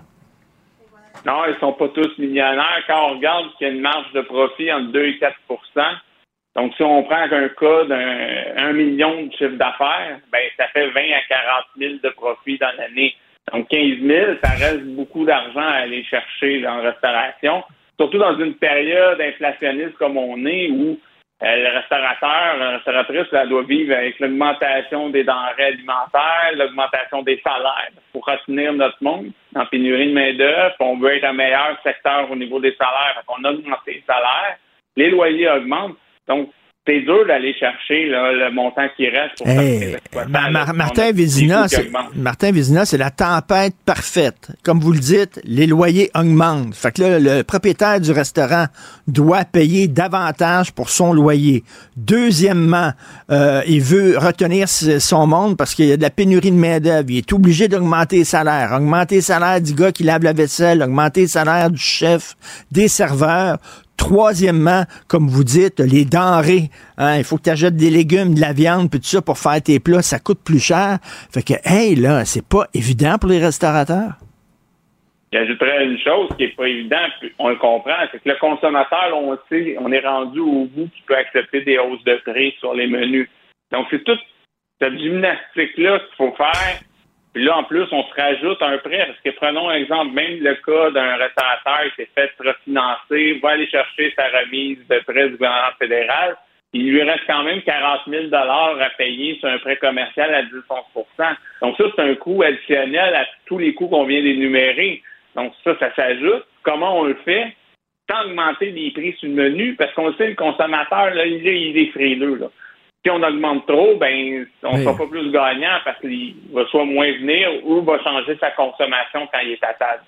Parce qu'on l'a tous vu, là, les gens qui vont au restaurant, euh, moi je l'ai beaucoup plus souvent, maintenant je vais beaucoup moins parce que ça coûte vraiment cher. On l'a vu, ça coûte cher, mais les restaurateurs, ça en met pas plein les poches. là. Ils sont obligés d'augmenter les prix sur leurs cartes, c'est ça. C'est effectivement ça. Il ne faut pas penser que le restaurateur le fait nécessairement juste pour augmenter sa marge de profit. là. On n'en est pas là. On a des coûts qui augmentent. On est, c'est pareil comme un consommateur. là. Vous allez à l'épicerie, vous avez vu que euh, les coûts des patates, euh, les viandes ont augmenté. Ben, le restaurateur, il va voir son producteur, son distributeur, ben, il arrive à même, même constat, tout a augmenté. Il va peut-être faire des choix pour améliorer son menu, pour essayer de réduire les hausses de coûts, mais ça reste que ça coûte plus cher. Les salaires, ben, regardez, depuis 2019, on a augmenté en moyenne dans l'industrie les salaires de 25% Donc, ça aussi, ça s'ajoute à, à tout ça. Et donc, à un moment donné, ben, quand on fait 2 à 4% de marge de profit, des fois, on n'a pas le choix. Il faut augmenter les prix parce que sinon, ben, on n'arrive tout simplement pas, puis c'est une entreprise profitable. là. Euh, Martin Vizina, est-ce qu'il y a des restaurants qui vont devoir fermer parce qu'ils ne pourront pas rembourser leurs prêts? Ah, on pense qu'il y en a quelques-uns, oui, effectivement, qui vont fermer parce qu'ils n'arrivent pas à, payer ce prêt-là. Les échos qu'on a, c'est qu'actuellement, les banques acceptent de refinancer nos membres. Donc, ça leur permet d'aller chercher le deux mois de plus au 28 mars pour payer 40 000, puis aussi d'avoir la remise de prêt qui peut aller jusqu'à 20 000 du gouvernement fédéral. Donc, pour ça, je pense que les gens vont, ils vont, s'essayer comme ça. Mais oui, il y en a certains qui vont fermer parce que tout simplement, c'est un autre coût. Ils savent qu'ils ne peuvent pas l'intégrer dans leur structure pour être profitable. Donc oui, ça va arriver. Tout ça, ça va dépendre aussi de comment le ralentissement économique en 2024 va se traduire. C'est quelques mois, ben effectivement, on va avoir quelques mois durs à passer, mais après, il va avoir un rebond, l'été va être bon, on va pouvoir se refaire, repartir. Mais si 2024 continue à être moribond économiquement, puis que les gens vont moins au restaurant, ben, c'est sûr qu'il va y avoir plus de fermeture que ce qu'on en Est-ce que vous sentez une ouverture de la part du fédéral ou ils font la sourde oreille? Ah ben, faut vous dire que les déclarations du premier ministre sont sans équivoque. là. Il a dit qu'il était temps de passer à autre chose. Donc, je vous dirais que mon niveau de confiance reste très bas quand le premier ministre dit clairement qu'il est rendu ailleurs. Mais c'est ça qui est fâchant. Hein? Depuis quelque temps, on l'a vu, entre autres, euh, au Québec, au provincial. Quand c'est le temps d'aider des multinationales gonziliardaires là, qui ont de l'argent, on leur donne, on leur donne des millions de dollars, on leur fait des prêts pardonnables, on déroule le tapis rouge, tout ça. Mais les petites PME là, qui ont de la difficulté, qui vivotent, on dirait qu'on est moins généreux envers ces PME-là. Vous savez, ce qu'on demande pour nous aider dans les prochains temps, c'est pas tant nécessairement de l'argent. On est prêt comme industrie, peut-être pas à avoir de l'aide financière, mais s'il vous plaît, nous déréglementer un peu. Euh, on est un secteur hyper réglementé euh, de partout. Mais si on peut juste nous permettre, par exemple, de pouvoir mettre en place le partage des pouvoirs dans nos établissements sans que ce soit le consentement unanime de l'ensemble des, des salariés de service ou que ça vienne uniquement d'eux, c'est ça que la loi dit, de nous permettre de facturer une modeste pénalité quand le client ne se présente pas à sa réservation, euh, nous permettre ça, de peut-être vendre des vins comme des cavistes, euh, mettre notre crédit d'impôt à 100% qui est une Ben sur oui. les pourboires, qui serait une mesure financière. On demande plus la déréglementation dans notre secteur plutôt que des prêts euh, ou des, des, des aides financières à, à 400 millions. là. On n'est pas là. Nous, c'est des choses qui peut-être ne coûteraient pas nécessairement de l'argent à l'État. Ben oui, permet- permettez-nous de- de-. Permettez-nous de vendre du vin, permettez-nous de, lorsque les gens font des réservations pour 20 personnes, euh, de demander un certain montant à sa carte de crédit, comme ça, si jamais c'est un no-show, au moins on se rembourse une petite partie. Ça tombe sous le sens. Je ne connais pas un secteur d'économie avec des gens autant passionnés que les gens de la restauration. Moi, je connais des propriétaires de restaurants, je connais des chefs, je leur parle. Il faut être passionné, solide pour se lancer là-dedans. Parce qu'on fait pas ça pour faire énormément d'argent. Tu travailles des heures de fou. Euh, tu fais pas énormément de profit, vous le dites, c'est 2 à 4% à la fin de l'année. Euh, vous êtes des passionnés dans le milieu de la restauration. Oui, ce sont des passionnés qui travaillent ardemment. Puis avec la pénurie de main-d'œuvre, la charge de travail est encore plus importante. Les exploitants qui me comptent que le matin, ben là, ils ont toujours peur que le téléphone sonne parce que là, c'est qui qui rentre pas. ça, ça veut dire, ben, l'extra, ben, va être pris sur le propriétaire. Donc, oui, ils travaillent très, très, très fort. c'est pour ça qu'on ben demande comment l'aide pourrait venir. Ben, c'est tout simplement de nous aider à déréglementer quelques ben oui. On ne demande pas nécessairement des gros prêts d'investissement Québec. C'est pas là qu'on est. Ce qu'on veut, c'est aider nous à peut-être euh, à créer des nouveaux flux de revenus, à nous faire permettre de vendre des vins comme Cadiz ou qu'on qu'on gère pas nécessairement euh, les pourboires, qu'on puisse les gérer et les distribuer un peu en cuisine. C'est ça qu'on demande actuellement. Et il y a une fin de non-recevoir, malheureusement. Il y a un manque de souplesse totalement pour vous permettre de, de respirer un peu plus. Euh, écoutez, euh, bonne chance, euh, Martin Vézina. Et les gens qui nous écoutent, premièrement, encouragez donc vos restaurants que vous aimez. Là. Encouragez les restaurants que vous aimez. Et deuxièmement, quand vous faites des réservations, si votre ami vous invite à souper samedi, vous, votre blonde, puis vos enfants, puis vous ne pouvez pas y aller parce que vous avez la COVID ou la grippe, vous téléphonez à votre chum, puis vous dites, écoute, euh, je peux pas y aller malheureusement samedi. C'est la même Christie d'affaires pour les restaurants. Ça n'a pas de bon sens, M. Vizina, qu'il y a des gens qui, réservent pour 20, 25 personnes. Vous, vous embauchez de l'aide supplémentaire, un serveur supplémentaire, quelqu'un d'autre à la cuisine. Puis eux autres, dans le fond, eux autres, ce qu'ils font, c'est qu'ils réservent dans 4-5 restos en même temps. Puis après ça, à la dernière minute, ils décident quel resto ils vont aller, puis les autres, fuck off. ben, ce que vous dites, c'est vrai, là. Les 4-5 restos réservés, puis en choisisseur, mais j'ai oublié d'appeler les autres, là. Ça arrive souvent. Incroyable. Merci, bon courage, Martin Vézina, porte-parole de l'Association de la restauration du Québec. Pendant que votre attention est centrée sur cette voix qui vous parle ici, ou encore là, tout près ici, très loin là-bas, Celle de Desjardins Entreprises est centrée sur plus de 400 000 entreprises partout autour de vous. Depuis plus de 120 ans, nos équipes dédiées accompagnent les entrepreneurs d'ici à chaque étape pour qu'ils puissent rester centrés sur ce qui compte, la croissance de leur entreprise. Parce qu'en immobilier, pour être à son affaire, suivez les conseils de nos experts. Via Capital, les courtiers immobiliers qu'on aime référer. Bonne écoute. Martino. Des fois, quand on se sent contrarié, ben c'est peut-être parce qu'il touche à quelque chose. Les rencontres de l'air. Lieu de rencontre où les idées se bousculent. Où la libre expression et la confrontation d'opinions secouent les conventions. Des rencontres où la discussion procure des solutions. Des rencontres où la diversité de positions enrichit la compréhension. Les rencontres de l'art de l'art. Joseph, alors l'initiative du siècle, 500 000 immigrants par année, euh, c'est la nouvelle tocade de Justin Trudeau. Euh, 500 000, c'est le minimum parce qu'il faut comprendre aussi les demandeurs d'asile, les immigrants temporaires, ceux qui viennent ici travailler euh, pendant un certain temps, étudier pendant un certain temps.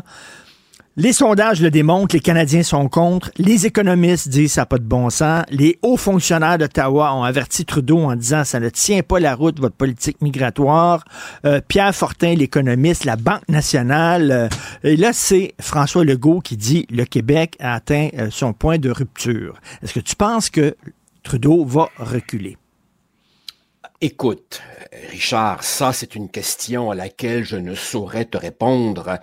Quand une personne est seule, seule, seule, seule, contre tous et toutes, seule, convaincue qu'elle a raison, alors que tout le monde, tout le monde, tout le monde lui dit tu te trompes, arrête.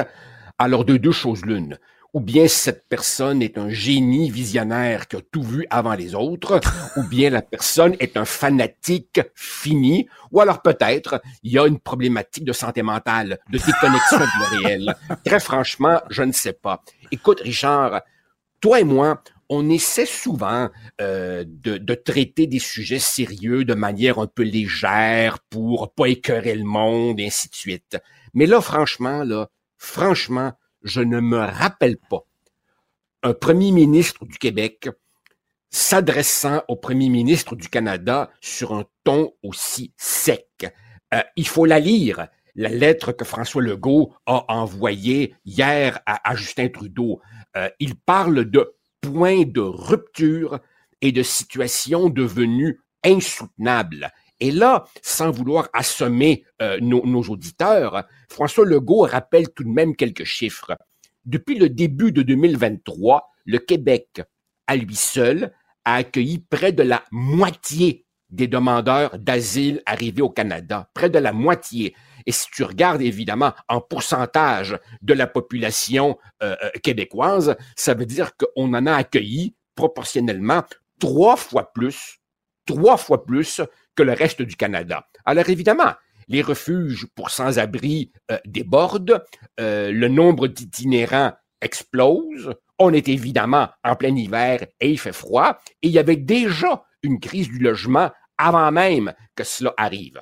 Alors évidemment, si tu recules un peu, puis que tu embrasses un portrait un peu plus large, là, Richard, immigration régulière, immigration temporaire, demandeurs d'asile, étudiants, faux touristes qui décident de rester ici, on est au minimum, au minimum, à un million de personnes qui entrent par année depuis deux ans. Et la vérité, la vérité, elle a été dite l'autre jour par notre collègue Mario Dumont sur les ondes de TVA. La vérité est qu'on n'a aucune maudite idée du nombre réel.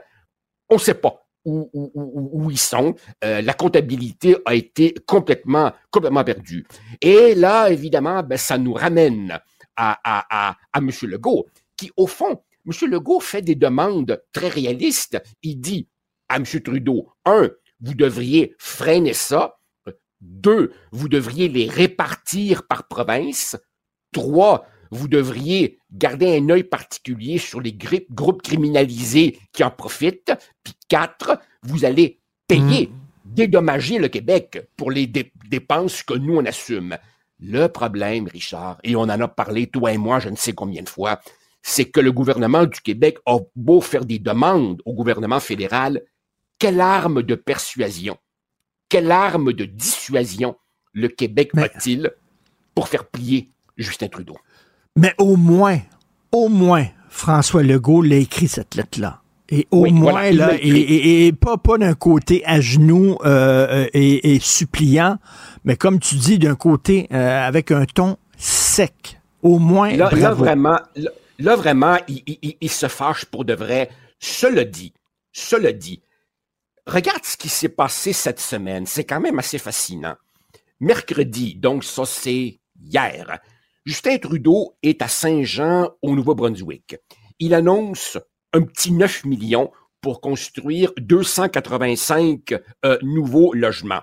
Et il se fait demander, il se fait demander par quelqu'un, comment vous allez réaliser ces mises en chantier alors qu'il manque de main-d'œuvre dans le secteur?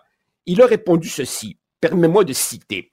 Il allait, je cite, regarder comment on peut accélérer la certification de travailleurs et d'amener des gens qui vont pouvoir se mettre au boulot tout de suite pour bâtir des maisons pour la communauté. On sait que l'immigration fait partie de la solution. Il faut qu'on le fasse, qu'on continue de le faire de façon responsable. Alors, décodons, décodons il y a une pénurie de logements.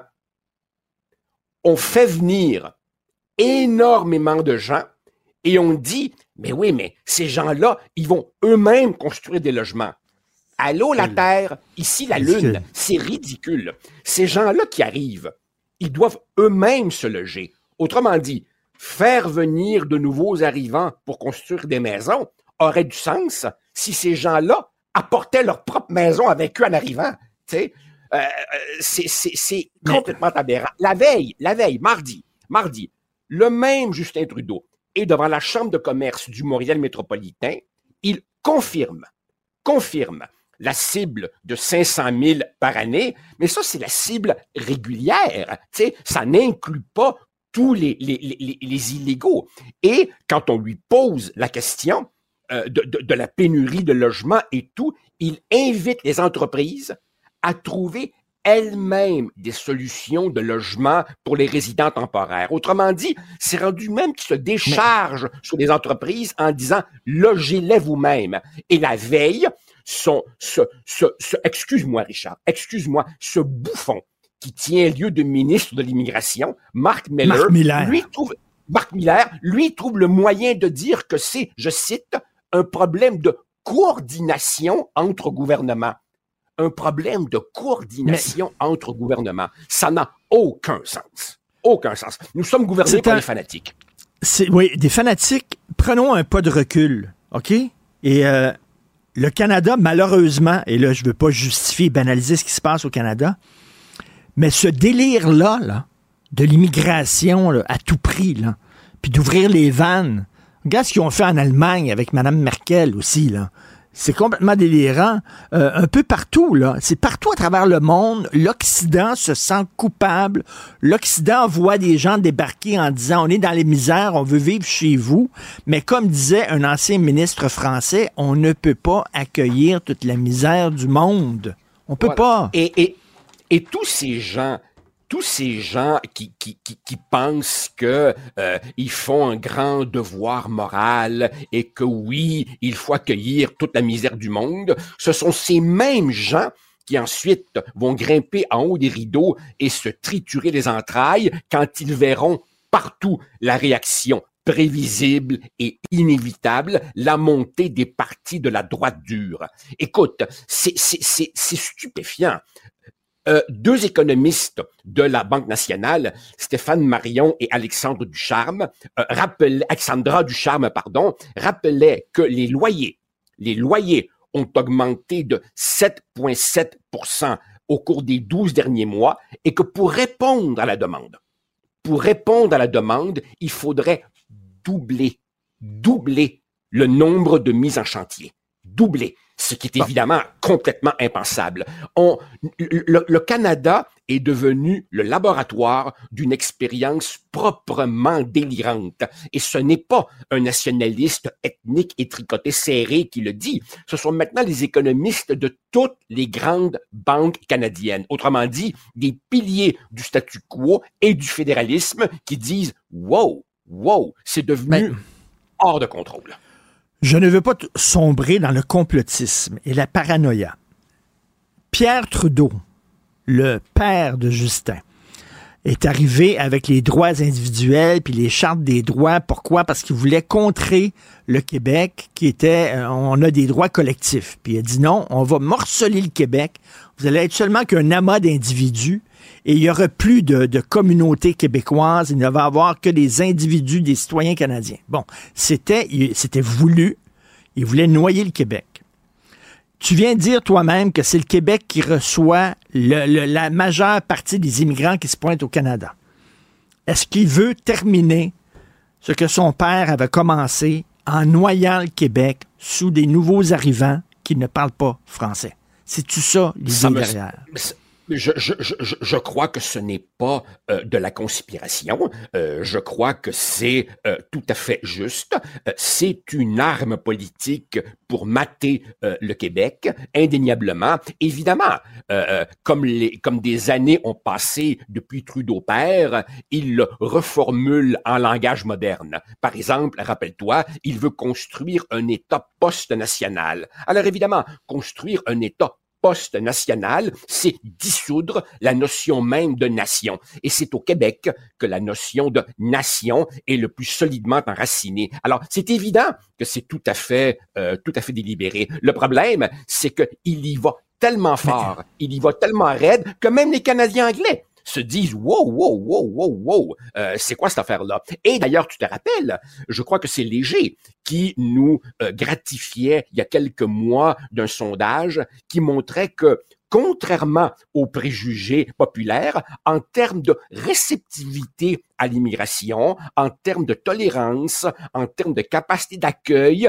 euh, le Canada anglais a substantiellement les mêmes positions que, que le Québec. D'un bout à l'autre, les gens disent ça suffit.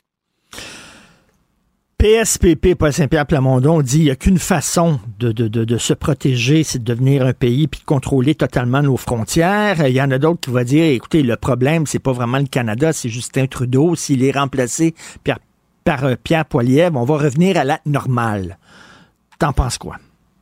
Probablement que euh, avec Pierre Poilièvre, comme jadis avec Stephen Harper, euh, il y aurait probablement un ton un peu moins arrogant, un ton un peu moins cassant, un peu moins d'empiètement éhonté dans les juridictions des provinces, probablement un freinage des cibles d'immigration, mais ça ne changerait rien à la pente euh, démographique déclinante qui, est celle du Québec. Alors, c'est pas compliqué. On est pris, dans un piège. Si le Québec, pour que son poids dans le Canada ne diminue pas, s'aligne en toute proportion sur les, les, euh, les cibles canadiennes, alors évidemment, nos capacités d'intégration déjà débordées seront tout simplement désintégrées anéanti. Et si d'un autre côté, on se donne des objectifs moindres que le Canada, ben là, c'est évidemment notre poids démographique et donc notre influence politique dans euh, la Fédération canadienne qui continuera à euh, se réduire. Et de toute façon, de toute façon, au Québec, Madame Fréchette aura beau dire que la cible euh, officielle, c'est dorénavant X plutôt que Y plutôt que Z, elle ne peut rien contre Hmm. l'immigration illégale. hein. Alors donc, nous sommes absolument piégés et le monde est plein. Le monde est plein de petits pays qui ne craignent pas pour leur identité culturelle parce que précisément, ils contrôlent leurs frontières. Tu sais, le Danemark, le Danemark est collé à l'Allemagne, un géant. Je ne sache pas que les Danois aient les questionnements existentiels que nous, les Québécois, on a sur la survie de notre nation. Ben oui, chose. Ben oui, les frontières, il y a une raison pour lesquelles ça existe, pour contrôler qui qui rentre. J'espère qu'à un moment donné, les Québécois vont en tirer les conclusions qui s'imposent. Merci beaucoup, Joseph. On se parle demain. Au plaisir. Ça marche. Au revoir. Pendant que votre attention est centrée sur cette voix qui vous parle ici, ou encore là, tout près ici, très loin là-bas, Celle de Desjardins Entreprises est centrée sur plus de 400 000 entreprises partout autour de vous. Depuis plus de 120 ans, nos équipes dédiées accompagnent les entrepreneurs d'ici à chaque étape pour qu'ils puissent rester centrés sur ce qui compte, la croissance de leur entreprise. Parce qu'en immobilier, pour être à son affaire, suivez les conseils de nos experts. Via Capital, les courtiers immobiliers qu'on aime référer. Bonne écoute. Martino. Le préféré du règne animal. Bonjour, les petits lapins. Petit lapin, lapin, petit lapin. Je suis tellement content que Cube soit à la télé parce que ça me permet de voir mon ami Gilles une fois par semaine. Gilles Prou, euh, une question hyper importante. Canadien, tu gagné hier? Voilà un homme optimiste et qui veut revigorer la réputation de Montréal, son économie. Oui, le Canadien a gagné par la peau des dents. Oui. Avec Joshua Roy, c'était son premier match. Il a compté le premier but de sa vie. Alors, il est ému. Est-ce que vous êtes content d'être ici, dans le quartier de la francophonie? Hein? Ça, va être le quartier de la francophonie. Quand, ça- quand Madame, euh, Madame, euh, euh, Madame la mairesse va venir couper le ruban pour consacrer que ce quartier ici, qui est un quartier de misère, de l'homme-peine prolétariat, comme diraient les communistes, euh, de dire que c'est un quartier de la francophonie. Le reste de l'île de Montréal, 32 000 de long, l'île 10 000 de large, c'est quoi? C'est la multitude, la multitude de Justin. Exactement. Mais nous autres, on a notre petit ghetto. C'est le fun. Ça se voit, Richard, puis je viens de t'entendre avec ce monsieur-là tout à l'heure, qui est un... Joseph, Joseph Facal. C'est Joseph qui parlait? Ouais, ouais, ben Ah, ouais. Fantastique. Mais toujours est-il que on ressent, et là, avec euh, la sortie du chef du Bloc québécois, ça a un impact extraordinaire partout. Mais dans la rue, c'est encore Parce l'indifférence. que, parce que Yves-François Blanchet, le chef du bloc, a dit il y a deux Québec maintenant. Il y a Montréal, puis il y a le reste du Québec. Puis Ouais. le reste du Québec regarde Montréal en disant Coudon, faites-vous encore partie de la province, vous autres? Exactement. Ils arrivent de la Gaspésie, le Québec vient de Montréal. Coudon, ça a bien changé, mais il semble qu'on n'est plus chez nous. Et petit à petit, il y a un projet, il y a déjà eu, il y a peut-être encore un projet cynique.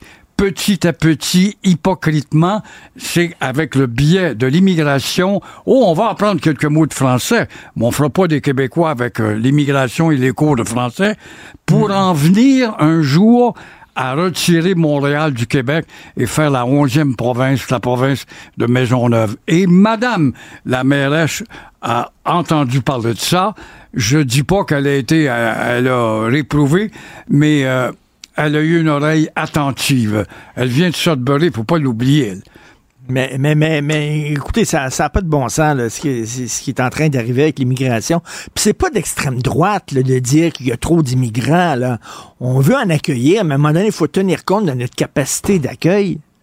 Gilles. Et puis, tu vois, tu sors ces flashs-là qui sont révélateurs. Il n'y a pas de suite. Et euh, j'entendais tout à l'heure les images que vous sortiez. Euh, pensez à René Lévesque. On recule pas loin. Y a-tu un gars plus démocratique que René Lévesque qui disait, écoutez, on reçoit de la visite dans notre maison, mais notre maison peut accueillir que cinq invités ce soir. oui. Et on peut dire que dans notre maison, on a des règles. Enlevez vos couvre-chaussures. C'est pas l'histoire de dire non, notre maison est petite, puis vous allez l'agrossir vous-même en rentrant, puis on se fout de vos us et coutumes. Euh, c'est- de l'irrespect. C'est c'est du racisme subtil dont on parle pas, mais on l'impose tranquillement, verbalement, et de voir que les nôtres s'en aperçoivent pas. Là, on a l'impression, regardez bien, un jeune de 16 ans, il est tout seul à la maison, ses parents sont partis en vacances dans le sud. Oui. Lui, il décide de faire un party. Il invite 10 de ses amis. Mais ses amis, ils mettent ça sur les médias sociaux en disant il y a un party chez Charlie. Là, toute la gang, ça pointe, là. Oui. Puis là, ils sont 150 dans la maison. Exactement. Puis le petit gars, il perd le contrôle ben raide. Ça, ça, ça rouvre le frigidaire, ça boit le vin, puis tout ça. Il y a des gens qui connaissent même pas. Il y a même pas invité qui sont dans la C'est ça qui arrive avec le Canada. C'est une image brutale, mais qui est exacte. Et euh, c'est ça, on a une capacité d'accueil. Mais ça fait mille fois qu'on répète ça depuis 3, 4, 5 ans. On est inquiet. Jamais on attend re-répéter de dire l'immigration, c'est beau, c'est de la culture qu'on reçoit, puis c'est agréable de connaître la culture euh, berbère ou euh, algérienne ou euh, je ne sais trop de tous les groupes inimaginables mais euh, trop, c'est comme pas assez. Donc, il y a un but ultime au-dessus de tout ça, et c'est celui qui mène la barge, et c'est le gouvernement fédéral. C'est Trudeau particulièrement parce qu'il en fait une phobie, et d'ailleurs, il a hérité. Ce gars-là, quand il a grandi, qui était autour de la table avec son père, c'est là qu'il a eu ses cours de sciences politiques. N'oublions pas qu'il ressemble tant que ça à son père au point de vue de l'application des lois. Il ressemble pas quant au caractère ou la culture du bonhomme, mais et autour de la table, il y a eu droit à ses cours de sciences politiques qui a adopté du Canada de One Nation et ça vient de s'éteindre. La seule solution, c'est qu'on soit maître chez nous, qu'on ait tous les, toutes les manettes, qu'on ait tous les pouvoirs. Quand est-ce que les Québécois vont avoir les yeux devant un trou et se rendre compte de ça? Il y en a une solution. Il n'y en a pas 60, Gilles. Il y en a Comme une. ça demande un effort, euh, on s'arrange pour pas entendre cette solution.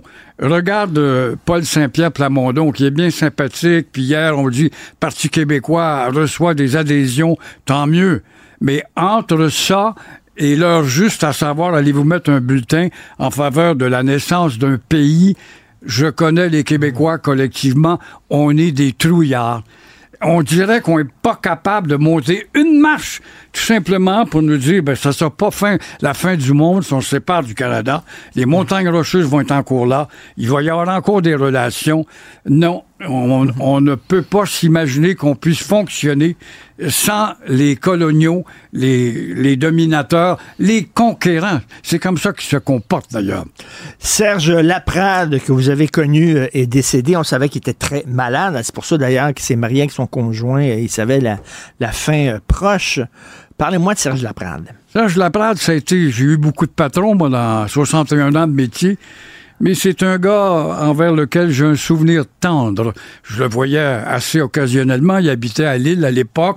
Et puis, ce que je retiens, lui, il a été mon patron même. J'avais joint tout. Il était dans les secrets de l'articulation d'une nouvelle programmation. Et il n'y avait pas moyen de savoir. C'était un secret atomique. On sortait pas les nouvelles de Serge Laprade qu'il était en train de préparer. Voilà que je tombe dans les bras de sa belle petite secrétaire, Diane de la Chevretière. J'ai même encore son nom. Je sais pas ce qu'elle est devenue aujourd'hui. Je sais que c'est une belle fille.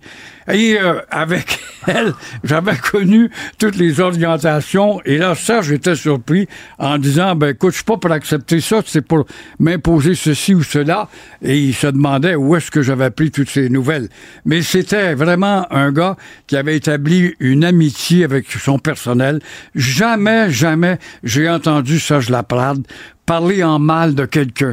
Et pourtant, il a eu des jarnacs, il a eu des coups euh, dans le dos, des poignards, il en a connu comme tout le monde dans une longue carrière, surtout dans les médias où l'individualisme est tellement fort.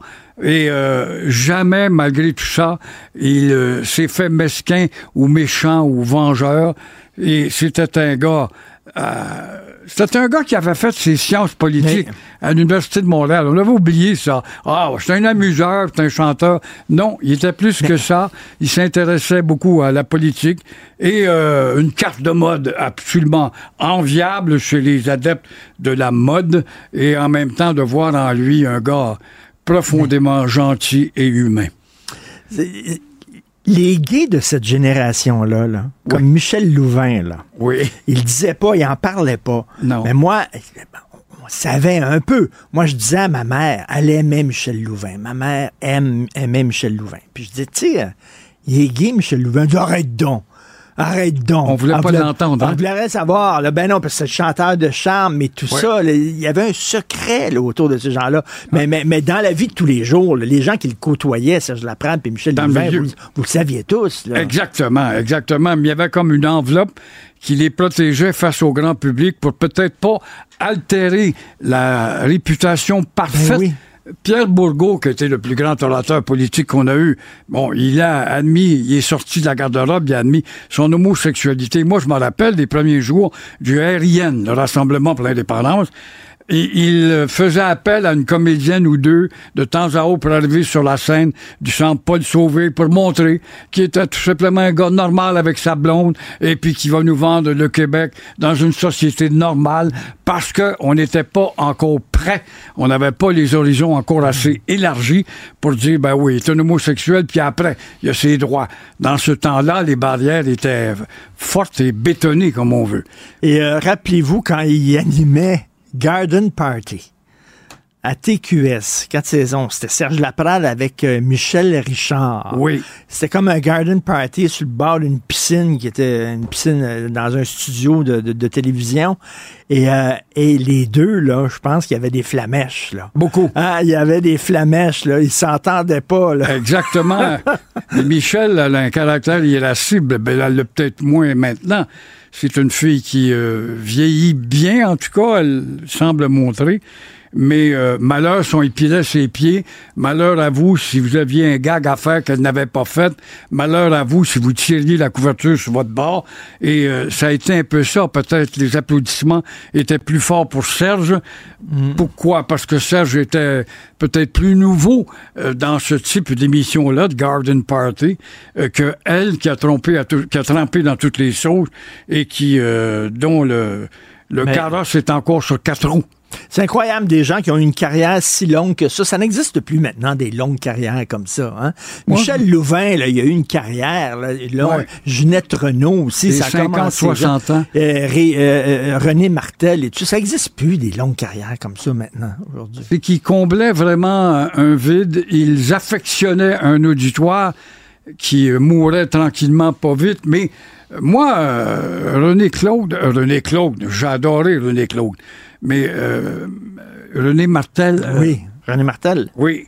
Euh, Je me suis mis, à force de l'écouter pendant des années, plus jeune, on lui a dit, là, ça, elle chante les cowboys puis les westerns, mais je me suis mis aimer, à aimer les chansons western et elle a été euh, une très bonne porte-parole, et une très bonne actrice, pas actrice, mais comédienne et artiste pour transporter cette, cette culture-là.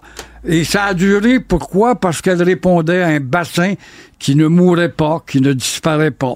T'as pas une, culture éphémère que d'aimer tout d'un coup les chansons western, puis ça va disparaître dans trois, quatre mois, comme le limbo est vu disparu, mais ça t'as pas le cas pour euh, le western. Merci Gilles Proux. Et en sortant, ben, profitez euh, du quartier de la francophonie. Il y a plein de, de- de bâtiments placardés. Oui, il, y a des, oui. il y a des toxicomanes à quatre C'est pattes. pour protéger euh, l'intérieur que c'est placardé? Ah ouais, c'est c'est beau, c'est beau le, le- le- quartier de la francophonie au Québec. Merci Gilles. Merci Bon et bonne retour.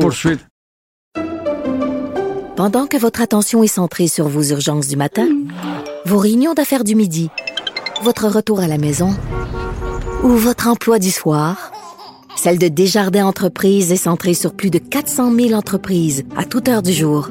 Grâce à notre connaissance des secteurs d'activité et à notre accompagnement spécialisé, nous aidons les entrepreneurs à relever chaque défi pour qu'ils puissent rester centrés sur ce qui compte, le développement de leur entreprise. Parce qu'en immobilier, pour être à son affaire, suivez les conseils de nos experts. Via Capital, les courtiers immobiliers qu'on aime référer. Bonne écoute. Richard Martineau. Plongé dans l'actualité avec des observateurs qui pensent à contre-courant.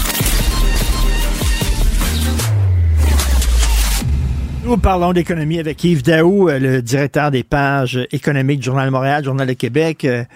Yves, c'est pas parce qu'on rit que c'est drôle, mais je riais euh, ce matin en lisant cette nouvelle-là. Il manque d'employés de la construction. Fait qu'on dit on va donner des cours aux gens pour les former. Mais là, on peut plus donner des cours parce qu'il manque de profs. Écoute, Richard, Ça on a- on- écoute, ce programme-là d'accélération, tu comprends-tu, pour la construction, on sait qu'on va manquer entre 4 et 5 000 travailleurs cet été. Là, il lance un programme dans lequel tu es payé à la semaine, tu comprends-tu? Et là, imagine-toi, pour donner ces cours-là, il manque d'enseignants. Puis pourtant, le programme, là, il est populaire. Il y a 47 000 demandes qui ont été euh, de, de gens qui veulent se faire former. Mais là, ce qu'on a appris il y a deux semaines sous la plume de Geneviève Lajoie, là, qui est journaliste à Québec, c'est que même ceux qui vont avoir la formation n'auront pas l'obligation d'aller sur un chantier. Écoute, tu as des millions qui est donné pour la formation. Ils n'ont pas besoin d'aller chez le chantier. Puis là, en plus, il manque de profs pour donner les, les cours. Puis je rajouterais à ça, Richard, rappelle-toi, il y a deux autres programmes qui existent actuellement. Un qui est pour la formation en technologie de l'information, puis un autre dans d'autres secteurs. Il y a 237 millions qui étaient mis par, le, mis par le gouvernement du Québec pour former ces gens-là dans ces catégories où il y a des pénuries de main-d'œuvre. Et ils savent toujours pas si après la formation, ils ont une job dans ce secteur-là. Ils n'ont pas de base de données, ils n'ont aucun indicateur de reddition de corps pour 237 millions de programmes. Fait que, tu sais, on parle de pénurie de main-d'œuvre, mais mettons que le gouvernement, là, d'une certaine façon, c'est un peu de l'argent jeté à l'eau, parce que la réalité, c'est que on forme du monde que finalement, ils n'auront pas besoin d'aller chez le chantier. On fait des programmes, il manque d'enseignants. Puis on a des programmes où ce que les gens, probablement, se forment, mais on ne sait même pas s'ils se sont trouvés une job dans le même secteur. Il n'y a pas de suivi. Il n'y a pas de suivi. Il y a plein de programmes, on met de l'argent là-dedans, puis il n'y a pas quelqu'un qui dit, bon, ça fait un an, on va se pencher là-dessus. Est-ce que c'était efficace? Ça a-tu marché? Qu'est-ce qui a marché? Qu'est-ce qui n'a pas marché? Il n'y a pas de suivi. Tout le temps. Hey, 237 millions, pas de suivi. Incroyable. Je, je parlais un peu plus tôt euh, au président là, de la- l'Association des restaurateurs du Québec. là. C'est une journée difficile pour les, euh, les restaurants aujourd'hui.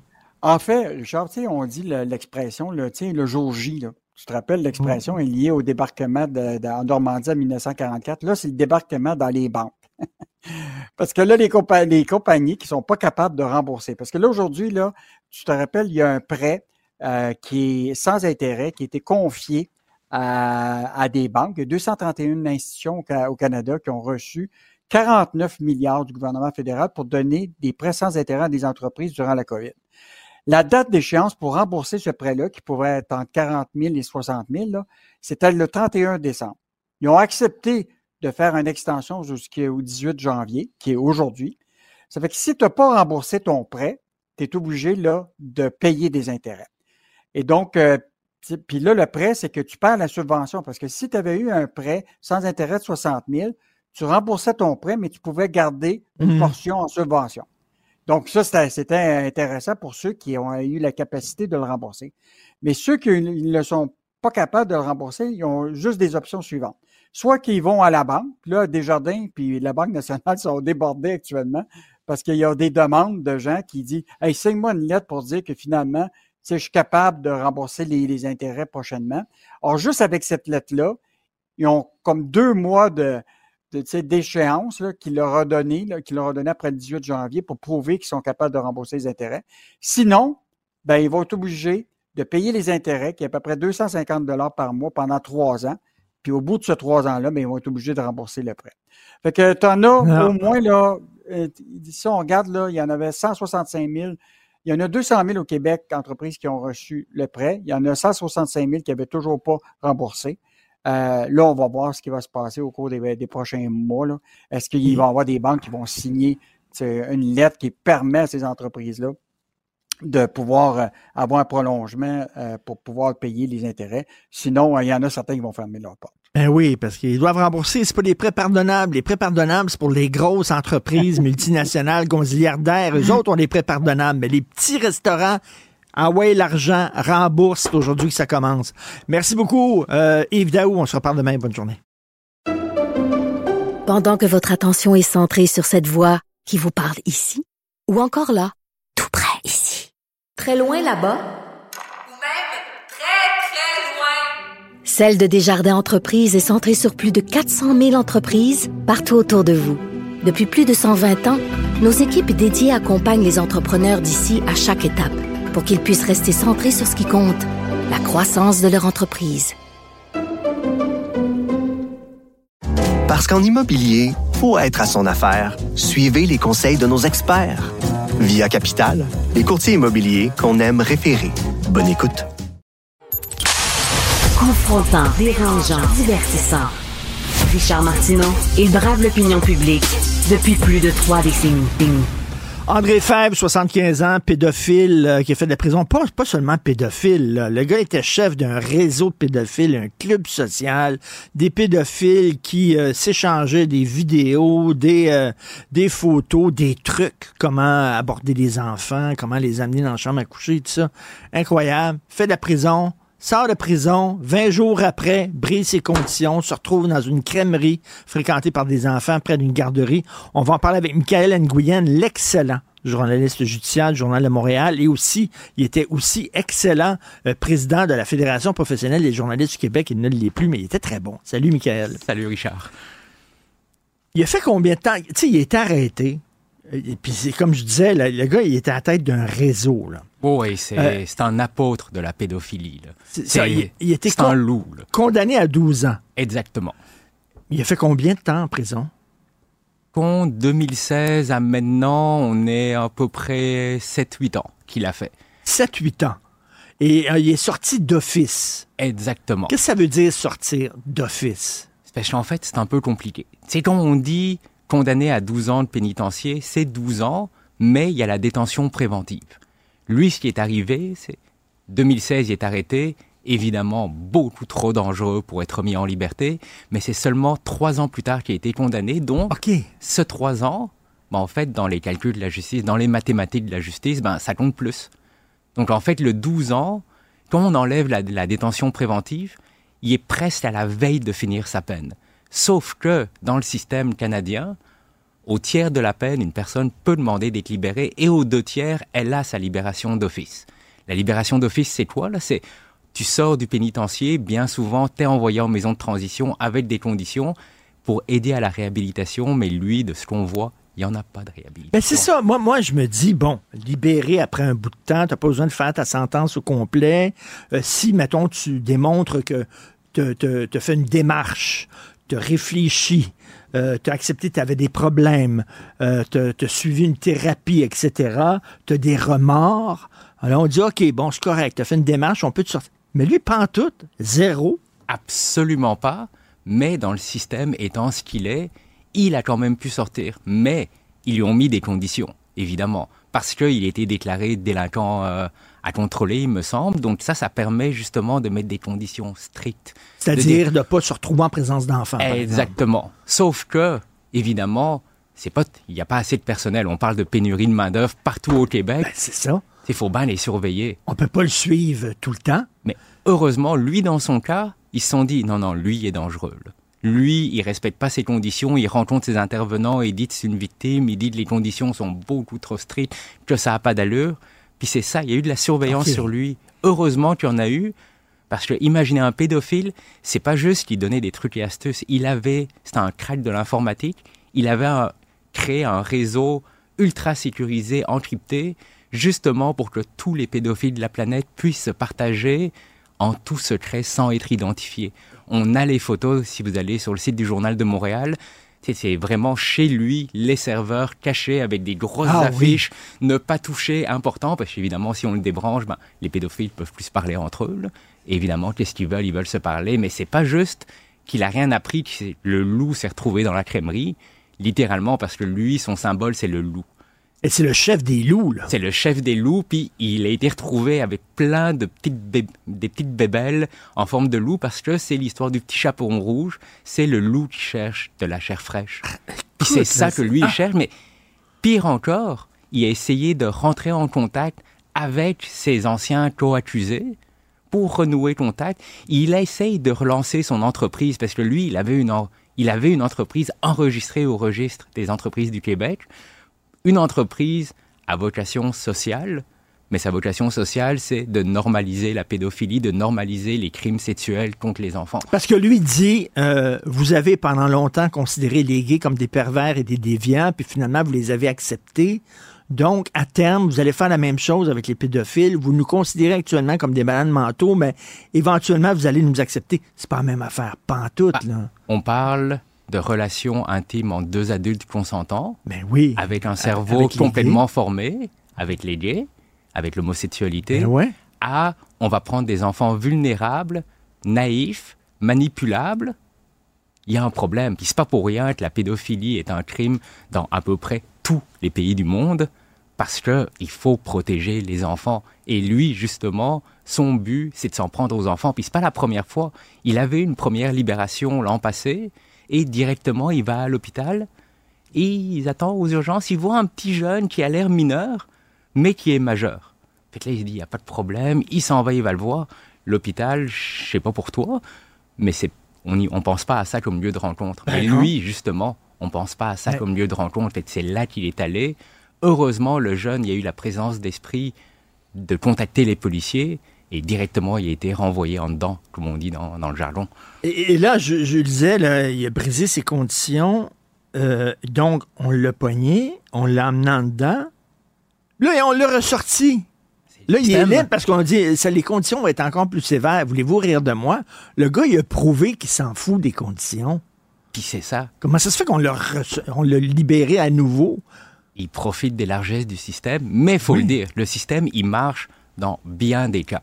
Une personne qui commet un vol, par exemple, obtient sa libération d'office. Bien souvent, le pénitencier, il fait froid, c'est pas très confortable, on se réveille pas quand on veut, on va pas dormir quand on veut. Il y a un effet dissuasif. Moi, j'aimerais pas passer ne fût-ce qu'une seule journée au pénitencier. Mais il y en a que ça a l'air que ça le dérange pas, ça n'a pas l'effet dissuasif. Puis c'est ça la question. Qu'est-ce qu'on fait avec ce monde-là? Et justement, question existentielle. Doc Mayou, qui est décédé, disait faut les castrer chimiquement. Il y en a d'autres qui disent tu les mets dans une cellule, puis t'avales la clé, puis ça vient de finir. Euh, On fait quoi avec des gens comme ça, des récalcitrants? Il changera pas, là. il a 75 ans, ce gars-là. là. On s'entend, il changera pas. Fait que quoi, on, le met en prison jusqu'à la fin de ses jours? Ça arrive, ce genre d'affaires. Par exemple, une personne qui a commis plusieurs crimes sexuels graves sur une durée, les procureurs de la couronne peuvent demander à ce qu'il soit déclaré délinquant dangereux avec une peine à durée indéterminée. Ça, ça, il y a une chance de sortir, mais quand on regarde les statistiques, ça revient quasiment à on enferme quelqu'un puis on jette la clé. Lui, il n'est pas encore rendu à ce stade-là, 75 ans. On peut le voir dans les décisions, ça aide aussi pour lui parce que une personne de 75 ans, c'est peut-être plus difficile d'aller abuser d'enfants Ben oui. qu'une personne de 22 ans dans la fleur de l'âge en pleine forme. Donc, il y a tous les facteurs qui sont évalués, mais en même temps, ben, il y a la loi. Les commissaires, ils doivent respecter la loi. Mi- Michael, j'aime parler de journalisme avec toi. Je te lis tout le temps. Tu es un, vraiment un excellent journaliste. Et, et, et Michael, toi, tu passes tes journées dans, dans la- dans les, dans les tribunaux, puis tu entends des affaires, puis tu vois des trucs aussi, parce que des fois, il y, a des- il y a des photos qui sont euh, montrées euh, euh, euh, comme preuve, des vidéos. Le procès de Magnota, on a présenté le vidéo où tu vois un gars se faire découper en morceaux. Toi, tu es là à longueur de jour à voir des affaires comme ça. Est-ce que c'est dur sur la morale? Comment tu te protèges? C'est dur, ça c'est sûr, mais ce que je dis toujours, c'est que c'est un irritant. C'est pas le fun, mais quelqu'un doit le faire parce Un que on- irritant. Ouais, parce qu'on doit informer le public. Mais quand on parle, par exemple, de Magnota, par exemple, oui, c'est difficile de voir les vidéos. C'est violent, c'est lugubre. Tu les as vus? On les a vus plusieurs fois même lors du procès, mais on se dit, nous, on n'a rien à voir avec la cause. Nous, on est là comme observateurs. Le père de la victime, il est là, puis lui, il voit ça. Puis lui, comment il doit se sentir? Quand on voit des victimes d'agressions sexuelles, c'est dur d'écouter, mais elles, Mais elles sûr, il était impliqué. vécu. et- et- mais tu sais, bon, récemment, le consul euh, d'Israël m'écrit en disant Monsieur Martineau, voulez-vous voir les images qui ont été captées par euh, euh, les terroristes du Hamas lorsqu'ils ont fait le massacre le 7 octobre? Ils ont fait une vidéo, on le sait. Vous êtes invité au consul, puis on va vous montrer à quel point c'est épouvantable. J'en ai parlé à ma blonde et je dis je vais pas, je me protège parce que je sais que si je veux, si je veux, moi je suis pas, je suis pas assez solide pour ça. Je vais aller voir ça puis je vais avoir besoin d'aide psychologique après. Je peux pas voir des enfants se faire tirer dessus. Mais ça. pire Mais toi, toi, il faut que tu sois fait fort. on voit la preuve, mais c'est aussi de se dire, c'est une preuve qui est montrée pas de façon sensationnaliste. Le but, c'est pas de générer de l'émotion. Dans le cas du consul d'Israël, c'est de montrer les vidéos, mais c'est un montage qui a été fait, évidemment. Ils vont pas passer 50 heures de vidéo. Puis c'est l'intention. Le but du consul, c'est justement de faire pencher l'opinion publique en faveur d'Israël. Donc le but, c'est pas d'obtenir justice, c'est vraiment d'influencer. Alors qu'à la cour, ils montrent le minimum pour prouver une infraction, pour que justice Mais- soit rendue. Fait Il y a une nuance qui, psychologiquement, dans la tête, ça fait une différence. Mettons, euh, euh, le, le- le chirurgien qui a tué ses enfants, là, euh, Turcotte, Guy Turcotte. On les a Est-ce vus. qu'on a montré les photos? Je peux te le des dire. victimes? On, on a montré les photos et les gens présents pouvaient les voir? Ils l'ont montré, ça a duré environ trois secondes. C'est arrivé en 2016 et encore, des gens me disent qu'ils ont des flashbacks de ces images. Moi, je serais incapable. Mais c'est de se dire, chaque fois, là, je peux pas m'empêcher de penser aux victimes. De se dire, oui, moi je le vois, mais les victimes l'ont vécu. Puis ça, c'est, c'est d'une horreur Ah ouais. incommensurable. Puis ça aide à relativiser. Et toi, tu es capable de. Tu fais ta job, c'est comme, euh, comme des chirurgiens, mettons, qui reçoivent des enfants. On a de l'empathie. Après un accident d'auto, ils sont capables de, de, de, de, de- de mettre leurs émotions à distance. Tu es capable de faire ça. on n'a pas le choix parce que, Ouais. Au final, ce qui est important, c'est d'informer le public. Parce que sinon, c'est laisser les politiciens dire Montréal est bien beau, Montréal est bien Mm. belle, il n'y a jamais de problème. Ben non, il y a des crimes.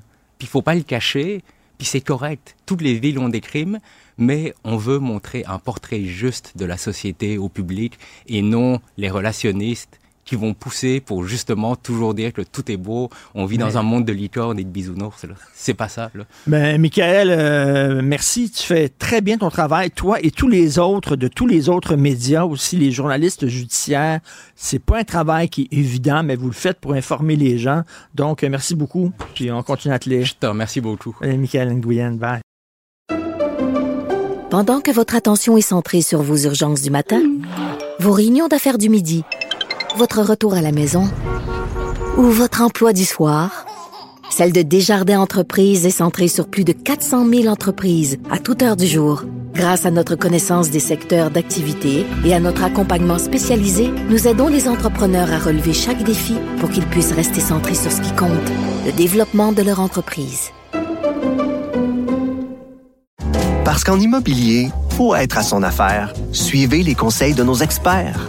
Via Capital, les courtiers immobiliers qu'on aime référer. Bonne écoute. Martino. Pour l'instant, nos avocats nous disent que tout est beau. Richard, tu faisais de l'ironie ce matin en début d'émission. Tu as fait de l'ironie aussi dans ta chronique dans le Journal de Montréal. Et on a reçu un courriel d'un auditeur, André Lepage, qui, écoute, je pense que tu as ouvert une porte là, de, de, de, la porte de l'ironie. Il nous a envoyé un, un, beau courriel pour faire un clin d'œil justement à ce que tu écris. il nous dit euh, Ça va être beau le nouveau quartier de la, de la francophonie. il va y avoir du mobilier urbain pour rappeler le caractère francophone qui est disparu de Montréal avec une statue de René Lévesque, un buste de Parisot une murale de Félix. Et Valérie va s'assurer qu'il y aura des tours guidés pour rappeler que jadis, Montréal était une des plus grandes villes francophones au monde. Exactement. C'est un musée à ciel ouvert. C'est beau. Oh, que... Continuez de nous écrire. J'aime ça, des trucs comme ça. Ben oui, c'est ça, ça. Ça fait réagir vos commentaires, vos opinions, vos questions. Ça devient des sujets. Des fois, ça devient des entrevues. Donc, ça vaut vraiment la peine de nous envoyer un courriel au studio cube.radio ou un texto aussi, le 1-877-827-2346. On prend le temps de vous lire, on analyse tout ça, puis comme vous le voyez, ça donne toujours des bons moments en ondes. Un petit peu plus tard, ben, Richard va s'entretenir avec Luc Laliberté, spécialiste en politique américaine. Et l'un des sujets, pourquoi Taylor Swift pourrait aider Biden Taylor Swift a sauvé le football. Pourquoi elle pourrait pas sauver les États-Unis? Ben oui, Pépé hein? Biden à côté de la, petite Pépé. Euh, Moi, j'affiche mes couleurs. Là. Moi, je suis une Swiftie, une Swiftie bien, bien assumée. Donc, c'est un segment à ne pas manquer avec Luc La Liberté dans quelques minutes. Et d'ailleurs, on va, on va rester en politique américaine avec Benoît Dutrisac en début d'émission.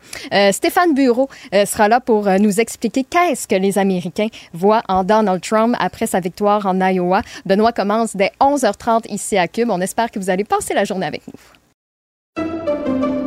Pendant que votre attention est centrée sur vos urgences du matin, vos réunions d'affaires du midi, votre retour à la maison ou votre emploi du soir, celle de Desjardins Entreprises est centrée sur plus de 400 000 entreprises à toute heure du jour. Grâce à notre connaissance des secteurs d'activité et à notre accompagnement spécialisé, nous aidons les entrepreneurs à relever chaque défi pour qu'ils puissent rester centrés sur ce qui compte, le développement de leur entreprise. Parce qu'en immobilier, pour être à son affaire, suivez les conseils de nos experts. Via Capital, les courtiers immobiliers qu'on aime référer. Bonne écoute. Martino. Le préféré du règne animal. Bonjour, les petits lapins. Alors, Serge Laprade, chanteur, animateur très connu, euh, qui est euh, décédé malheureusement. Nous allons en discuter avec euh, son époux, M. Daniel Arsenault. Bonjour, M. Arsenault. Salut, Richard. Comment vas-tu? Ben ça va. Écoutez, bien sûr, premièrement, toutes nos condoléances, bien sûr, à vous et à vos proches. Euh, récemment, donc, vous avez convolé en juste noces avec euh, Serge Laprade. Euh, est-ce qu'il il savait à l'époque que la fin arrivait, Monsieur, monsieur Arsenault? C'est assez spécial. Non, c'est moi qui avais un cancer depuis le mois de février et oh. euh, c'est moi qui ai décidé de faire un voyage d'un mois. Euh, euh, on est parti comme ça, on a fait la traversée de, l'Atlantique, on s'est retrouvé de Miami en Italie. C'était un rêve qu'on avait et on l'a fait. Et puis, sur le bateau, Serge m'a demandé en mariage, ce qui m'a beaucoup surpris d'ailleurs, parce que euh, on n'en parlait jamais, jamais, c'était pas un euh, besoin pour nous. Et puis là, il l'a fait. Et puis j'ai demandé, c'est-tu parce que je suis malade que tu me demandes un mariage? Il dit non, pas du tout. Il dit, ça fait 50 ans et c'est le temps que je te démontre à quel point je t'aime. Alors, il hmm. faisait beaucoup pour moi. et ben euh, quand on a échangé sur ça, en même temps, on voulait faire une différence on voulait euh, faire savoir aux jeunes, aujourd'hui avec les binaires, euh, les, genres, les, on est tellement mélangés, les gens sont tellement mélangés, mais nous, on voulait quand même laisser passer un, euh, passer un message que laisser vivre chaque personne leur sexualité de la façon qu'ils ont le goût de le vivre. La plus belle preuve, c'est 50 ans plus tard, je, je, viens de perdre mon mari, l'homme que j'aime le plus au monde. Hmm. Ça a été, on a eu 50 euh, ans d'amour. c'est exceptionnel, mais ça arrive et c'est possible. Alors, Et, et M. que- Arsenault, il y avait, il y avait une époque où, par exemple, deux, deux gars qui s'aiment, qui vivent ensemble depuis longtemps, il y en a un qui est malade, est à l'hôpital, et l'autre, son conjoint, veut aller le voir, mais on dit non, euh, vous êtes pas, euh, vous pouvez pas parce que vous n'êtes pas un membre de la famille. Oui, mais je suis son chum depuis 20 ans, Christy, je peux-tu le voir? Non, vous n'êtes pas marié, vous n'êtes pas un membre de la famille, vous n'avez pas le droit de rentrer. C'était comme ça. Oui, heureusement que ça change. Et heureusement que ça l'a changé. Moi, je vais vous dire, aux soins palliatifs, c'est des infirmières, la majorité qui sont là, euh, un personnel féminin. Euh, J'ai jamais eu autant de câlins, moi qui n'étais pas, le, j'étais pas le malade, mais j'ai jamais eu autant de câlins, d'amour de, en trois jours que j'ai eu à cet endroit-là. Les gens sont formidables. Alors, Serge était au petit soin. Il était, il avait pas connaissance vraiment, mais je le savais euh, qu'il était bien, il était calme, il était serein. Et on lui a parlé euh, jour et nuit. On n'arrêtait pas de lui parler. euh, on, on- on- on le nourrissait comme il aimait euh, nourrir les autres de, de- de ses connaissances. Monsieur Arsenault, est-ce que c'était difficile, euh, Serge Laprade comme Michel Louvain ont caché presque toute leur carrière, leur orientation sexuelle, c'était des chanteurs de charme, etc. Est-ce que c'était difficile de vivre avec ces deux images-là, l'image publique et Ben oui. l'image privée, et en même temps, qu'est-ce qu'il aurait vraiment risqué s'il l'avait dit, là, mettons, là, s'il l'avait dit dans les années 80-90, euh, finalement, je suis gay, est-ce que vous pensez que son public en aurait voulu? Est-ce qu'il aurait perdu son public vraiment ou les gens auraient continué quand même à, l'aimer et à l'appuyer, selon vous? Mais Richard, vous savez comment les gens euh, sont. Il y a encore de l'homophobie, il y a encore des gens qui jugent euh, rapidement. Euh, même si on est en 2024, oui, c'est beaucoup plus ouvert, mais il reste qu'il y a un problème quand même avec la société toujours. Et euh, si on avait parlé de ça en 60 et, euh, en 74, euh, je peux vous dire que probablement on serait plus ensemble parce qu'on aurait été vraiment menacés Ah, et il aurait risqué de perdre, il aurait risqué de perdre sa, sa, sa clientèle qui était féminine. Il Michel Louvain, c'est un chanteur de charme. Serge Laprade, c'est un chanteur, un animateur de charme. Donc, leur public, c'était des femmes, quasiment à 90% Euh, Il y avait des hommes dans les salles là, qui venaient Mais- voir le spectacle, mais ils accompagnaient leurs femmes. Mais ces dames-là, parce que moi, je, je pense à, à ma mère, par exemple, M. Arsenault, qui est une fan finie de Michel Louvain et de Serge Laprade, ces dames-là allaient se faire coiffer, puis leur coiffeur était gay, puis, euh, je veux dire, avaient des amis gays aussi, puis tout ça. Euh, je sais pas si vraiment il aurait tourné le dos. Bref, euh, c'est- il devait se poser la pas, question. tant que ça ne les touchait pas personnellement, euh, mais les gens qu'ils aimaient, là, vraiment, là, je suis pas sûr qu'ils l'auraient accepté. Nous, on n'a jamais parlé. Pourquoi? Parce que aussi, on a voulu respecter ça. C'est un homme très, très, très euh, euh, privé. Euh, lui, il n'y avait pas besoin. Puis on s'est toujours dit, on n'a pas besoin de se marier pour être heureux. On n'a pas besoin de ci, on n'a pas besoin de ça. On Mais dès, mais qu'il sortait, dès qu'il sortait de chez vous, là, il était Serge Laprade, personnalité publique. Fait quand il allait au restaurant avec vous, au théâtre, quelque chose comme ça, il fallait. Il, là, il y a peut-être des femmes qui le voyaient, fait qu'ils pouvaient pas vous tenir la main, ils pouvaient pas vous donner un bisou, ils pouvaient rien faire. là. Jamais. Je vais vous dire, Richard, même j'ai respecté tellement ma famille que même en famille, on s'embrassait jamais, on se tenait jamais la main. On on n'avait pas besoin de cette démonstration-là pour prouver notre amour. Notre amour était plus grand que ça. Je comprends. Mais vous avez appris à vivre avec cette discrétion-là. C'était peut-être pas un choix, ça vous a été imposé par l'époque aussi, là.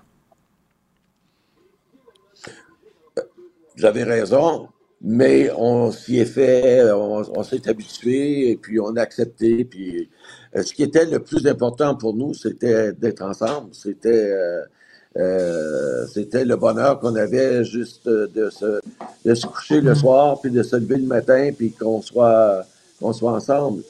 Euh, on s'aimait tellement d'un amour profond que finalement, euh, lui et moi, on faisait un. Alors, euh, euh, ce qu'il me dit avant de, de, de, en fin de semaine, quand j'étais encore à la maison, puis c'est moi qui, qui s'occupais de, de ses soins palliatifs, euh, il, il m'a dit, euh, c'est Daniel, il dit, le lendemain de mon décès, je veux que tu sois fort, je veux que tu prennes en main ta vie. Tu as te consacré tes 50 ans pour moi. Maintenant, c'est le temps que tu penses à toi. Alors ça, je- la phrase, c'était ça. C'était, c'est pour ça que je suis fort ce matin. Je vous dis pas que je vais pas craquer Mm. après-midi, que je vais pas craquer la semaine prochaine, mais il m'a appris une grande leçon. C'est de, que l'amour est plus grand que tout.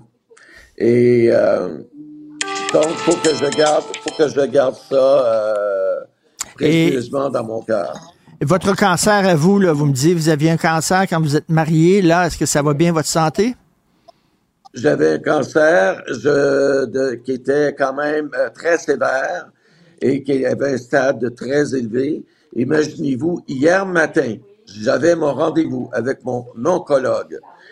La veille, je vous cache pas, j'ai broyé toutes les lampes de mon corps. J'ai jamais pleuré mon, cancer, mais pour euh, euh, neuf mois plus tard, la veille d'aller voir mon oncologue, j'étais paniqué. J'ai eu une peur terrible. J'ai dit, dis-moi pas qu'on va nous enterrer les deux en même temps. C'est pas possible. Et hier matin, je suis arrivé, euh, il y avait le collègue de, de, de mon euh, oncologue qui était là, très gentil. Il se met à parler, on parle, on parle, on parle. J'ai dit, euh, docteur euh, Nguyen, vas-tu arriver bientôt? Parce que j'ai hâte d'avoir le résultat. Ben, hey, je peux vous le dire, le résultat. Il dit, c'est merveilleux. Et savez-vous quoi? Il dit, vous êtes tellement, euh, vous avez tellement bien travaillé, suivi les conseils, vous avez écouté tout ce qu'on vous a demandé de faire, que votre PCA, c'est le niveau euh, euh, pour les hommes au niveau de la Mhm. prostate, le, pro- le, le PSA, normalement, la moyenne, c'est 2, 3 chez les hommes. Moi, j'avais 20. Et puis, hier matin, ils m'ont confirmé que mon niveau était tellement bas qu'il était indétectable. Alors, Wow. le médecin, on s'est pris dans nos bras, on s'est mis à pleurer. On était, j'étais comme, je peux pas croire, je pouvais pas croire. Moi qui s'en faisais, euh, je peux pas croire que j'étais, euh, je Coudon, c'est, les montagnes russes, là, des, des bonnes nouvelles et des très mauvaises nouvelles. Les Ben, écoutez, on vous souhaite, c'est certain. On vous souhaite une force de, de force de caractère, oui. Excuse-moi. J'ai appris ça à Serge en revenant. Je lui ai j'ai arrêté, j'ai acheté des bouteilles de champagne, j'ai emmené ça dans la chambre, et puis toute sa famille, à lui, était là. Et puis là, on a ouvert le champagne, puis j'y ai mis un peu de champagne sur ses lèvres. Puis j'ai dit, mon Serge, j'ai dit, je suis guéri, je suis bien. Alors, ne t'en fais plus pour moi, moi, ça va bien aller. Et il est parti la même journée. Wow. Les, des histoire. montagnes russes, tu dis. Oui, montagnes russes. Mais Écoutez, euh, j'espère que vous allez être euh, bien entouré au cours des prochains jours parce que vous allez euh, peut-être euh, vivre des moments un, un peu euh, difficiles. Merci beaucoup. Toutes nos condoléances à M. Daniel Arsenault. Puis il y a bien des gens, j'imagine, qui vont, tiens, pour, euh, qui vont se rappeler des bons souvenirs en écoutant Capri, c'est fini, c'est fini. Merci beaucoup, M. Daniel Arsenault. Merci, merci. Pendant que votre attention est centrée sur vos urgences du matin, vos réunions d'affaires du midi, votre retour à la maison ou votre emploi du soir, celle de Desjardins Entreprises est centrée sur plus de 400 000 entreprises à toute heure du jour. Grâce à notre connaissance des secteurs d'activité et à notre accompagnement spécialisé, nous aidons les entrepreneurs à relever chaque défi pour qu'ils puissent rester centrés sur ce qui compte, le développement de leur entreprise. Parce qu'en immobilier, faut être à son affaire. Suivez les conseils de nos experts. Via Capital, les courtiers immobiliers qu'on aime référer. Bonne écoute. Martino. Sa vulgarisation est d'une grande clarté. La controverse adore Richard. C'est comme ça. Les rencontres de l'air. Lieu de rencontre où les idées se bousculent. Où la libre expression et la confrontation d'opinions secouent les conventions. Des rencontres où la discussion procure des solutions. Des rencontres où la diversité de positions enrichit la compréhension. Les rencontres de l'art de l'art. Alors, euh, Jean-François Lisée et Marie Montpetit. Jean-François, est-ce que tu es fier en tant que nationaliste? Est-ce que tu es fier de ton premier ministre du Québec, François Legault, qui a envoyé une lettre assez directe merci à Justin Trudeau? Écoute, euh, franchement, là, j'ai euh, des frissons. J'ai des frissons parce que c'est la première fois dans l'histoire qu'un premier ministre du Québec envoie une lettre au premier ministre du Canada. Et donc, c'est sûr qu'à Ottawa, ils vont être renversés par la, force de cette initiative et par respect pour la nation québécoise, l'un des deux peuples fondateurs. Je suis sûr que M. Trudeau est déjà dans une cellule de crise à essayer de répondre positivement. Alors, tu vois que je fais de l'ironie lourde parce que c'est pas la première fois que François Legault envoie une lettre au sujet de l'immigration à Justin Trudeau et d'habitude, il n'a pas de réponse. Et ce qui est extraordinaire, c'est que la séquence des événements, c'est qu'aux dernières élections, ça, Richard, tu es trop jeune pour te souvenir de ça, mais c'est il y a deux ans. Il y a deux ans, à l'automne 2020, il y avait un gars qui s'appelait François Legault qui faisait le tour du Québec puis qui donnait des entrevues en disant Donnez-moi un mandat fort parce qu'il voulait plus de députés pour arracher des pouvoirs en immigration à Trudeau. Pas lui demander quoi faire, non, avoir des pouvoirs en immigration parce que s'il n'y en avait pas, ce serait la louisianisation du Québec. Hmm. Et puis il avait même évoqué, puis c'est euh, Pierre, Paul Saint-Pierre Plamondon qui le rappelait hier, il avait même évoqué la possibilité de tenir un référendum au Québec pour demander aux Québécois, voulez-vous que le Québec obtienne tous les pouvoirs en immigration? OK? Ben ça, c'est pas dans la lettre. C'est drôle, il a écrit une lettre, puis il dit pas, vous vous souvenez que j'ai un mandat fort pour avoir plus de pouvoir en immigration, est-ce qu'on peut commencer à négocier la délégation de pouvoir? Puis il a oublié de dire, si vous répondez négativement, je vais organiser un référendum. Alors là, c'est comme tout est oublié, et tout ce qu'on a, c'est un rapport de force de papier. Voilà. Euh, Marie, est-ce que tu es aussi ironique envers l'approche de François Legault que l'est euh, Jean-François? Non, non, au contraire, tu vois. Puis je, je trouve que c'est justement pas là qu'il faut aller. Moi, je trouvais que François Legault, quand j'ai lu sa lettre ce matin, je me suis dit, bon, il y a le bon ton, il y a le bon fond, euh, il met des chiffres de l'avant, des chiffres qui sont extrêmement pertinents. Moi, il y a plein de chiffres qui m'ont euh, qui qui euh, qui m'ont ébranlé ce matin euh, dans ceux qui met de l'avant, entre autres, de dire que depuis le début de l'année scolaire, là, il y a 1150 classes d'accueil, l'équivalent d'une cinquantaine d'écoles primaires qui ont dû être ouvertes justement pour accueillir les enfants de ces de ces immigrants-là. je trouve qu'il vient vraiment taper sur des faits, sur du factuel. Il tombe pas dans ce qu'il a déjà fait François Legault, il est malhabile. D'habitude, à chaque fois qu'il vient parler d'immigration, on l'avait vu pendant la dernière campagne électorale, il tombe toujours dans le, le hmm. nationalisme de, identitaire, de fermeture, que l'immigration, c'est une, c'est une menace à notre identité, c'est une menace à notre cohésion sociale. Là, je trouve que pour une fois, il est à la bonne place. Mais là, Autant ce matin, je trouvais qu'on était à la bonne place. Là, je regarde dans les dernières heures, là, il y a des échanges qui se font sur les médias sociaux, justement, entre péquistes puis caquistes, qui nous ramènent exactement là où il faut pas aller dans ce genre de débat, euh, de débat identitaire sur euh, l'immigration est une menace, c'est un poids. Euh, je trouve qu'il, c'est ça, je trouve que François Legault est à la bonne place en disant, écoutez, on a une capacité d'accueil, il faut la respecter, sinon ça met de la pression sur l'ensemble de nos services publics, sur le logement et tout. Euh, et oui, je trouve qu'il fait bien. Mais euh, t'aimes pas l'approche du PQ?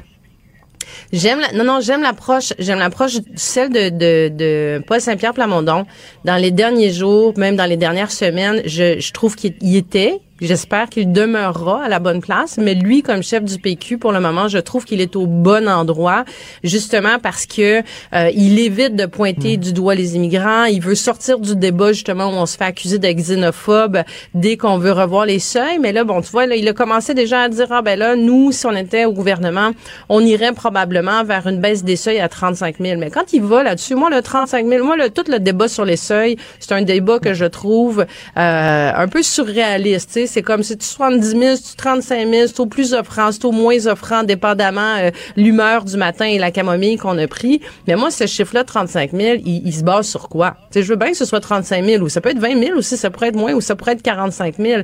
Mais encore faut-il que ça repose sur quelque chose. Mais, mais tu as vu, Jean-François, là, on a le droit de dire euh, une immigration massive, c'est une menace pour le filet social, c'est une menace pour l'économie. On peut pas dire c'est une menace pour la langue, pour la culture. Ça, ça c'est mauvais.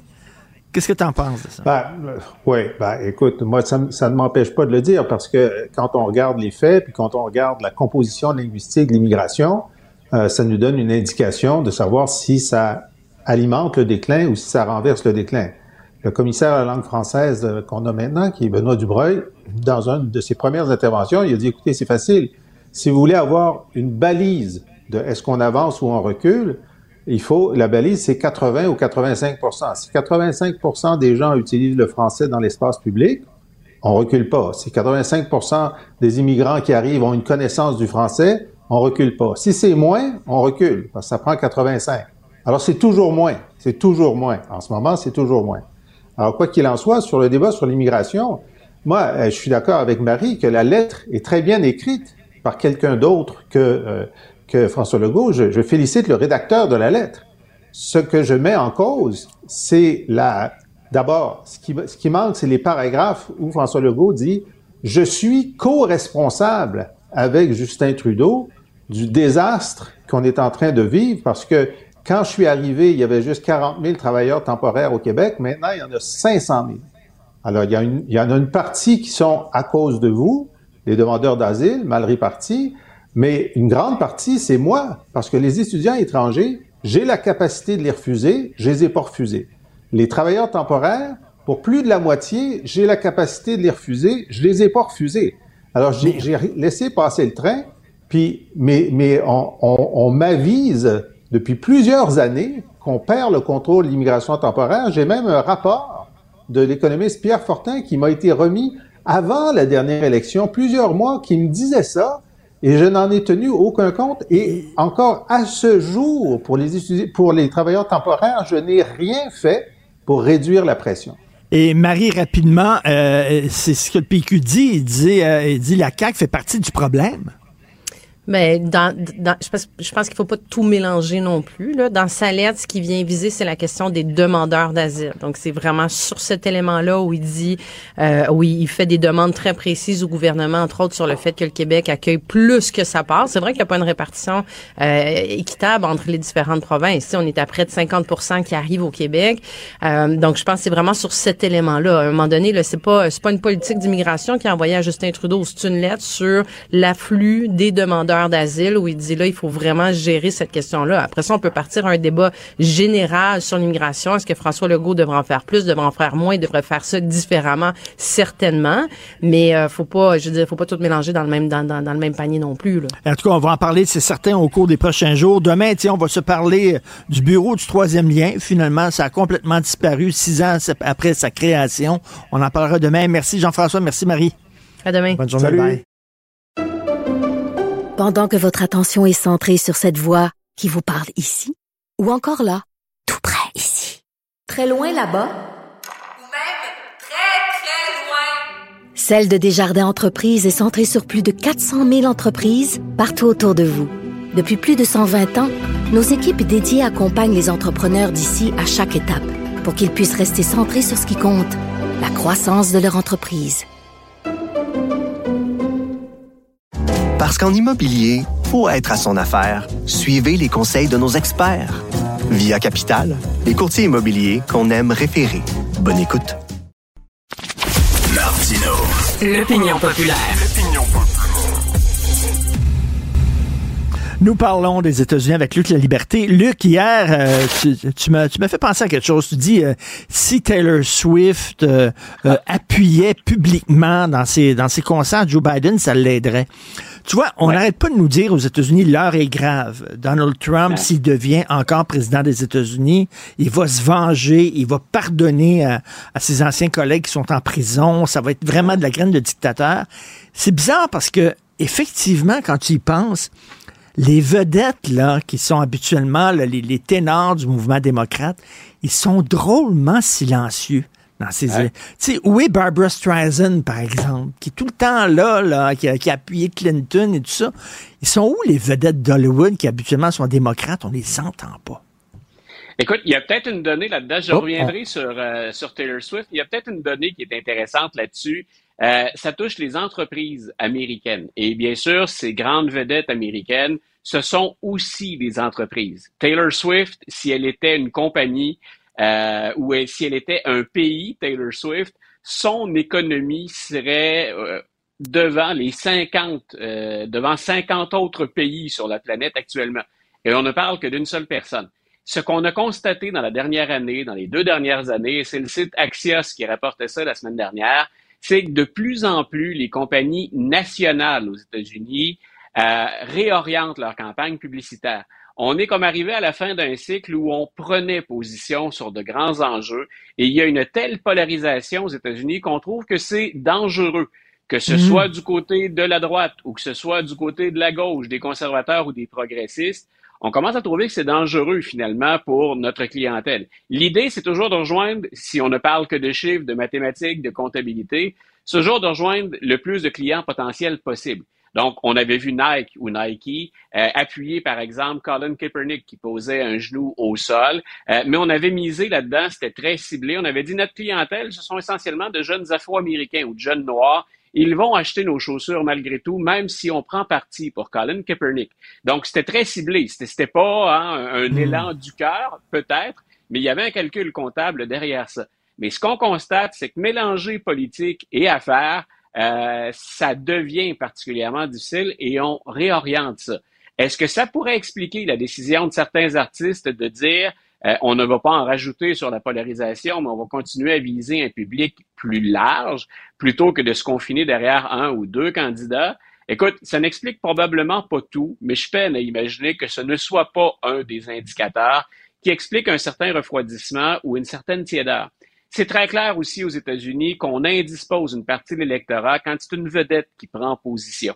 Donc, si Taylor Swift, euh, advenant le cas, décidait de se ranger résolument du côté d'un agenda démocrate, elle doit y penser aussi. Euh, Ricky Gervais, qui est un, un humoriste qu'on aime bien tous les deux, ou à tout le moins, en tout cas, qu'on qu'on fréquente au plan télévisuel, euh, quand Gervais a commencé à démolir les vedettes quand il était à... euh, c'était lui qu'on confiait l'animation des remises de prix. Quand il a commencé à faire une certaine morale aux artistes qui faisaient la morale aux autres, on a senti que ça plaisait à un certain nombre de gens. Il y a 20 ans, on n'aurait peut-être pas imaginé ça, mais là, on sentait qu'au sein de la population, et c'était pas, euh, c'était pas limité démocrates et républicains, il y en avait comme un ras-le-bol de se faire dire quoi faire par des gens qui vivent pas toujours conformément aux valeurs qu'ils souhaitent, auxquelles Mais- ils souhaitent qu'on adhère.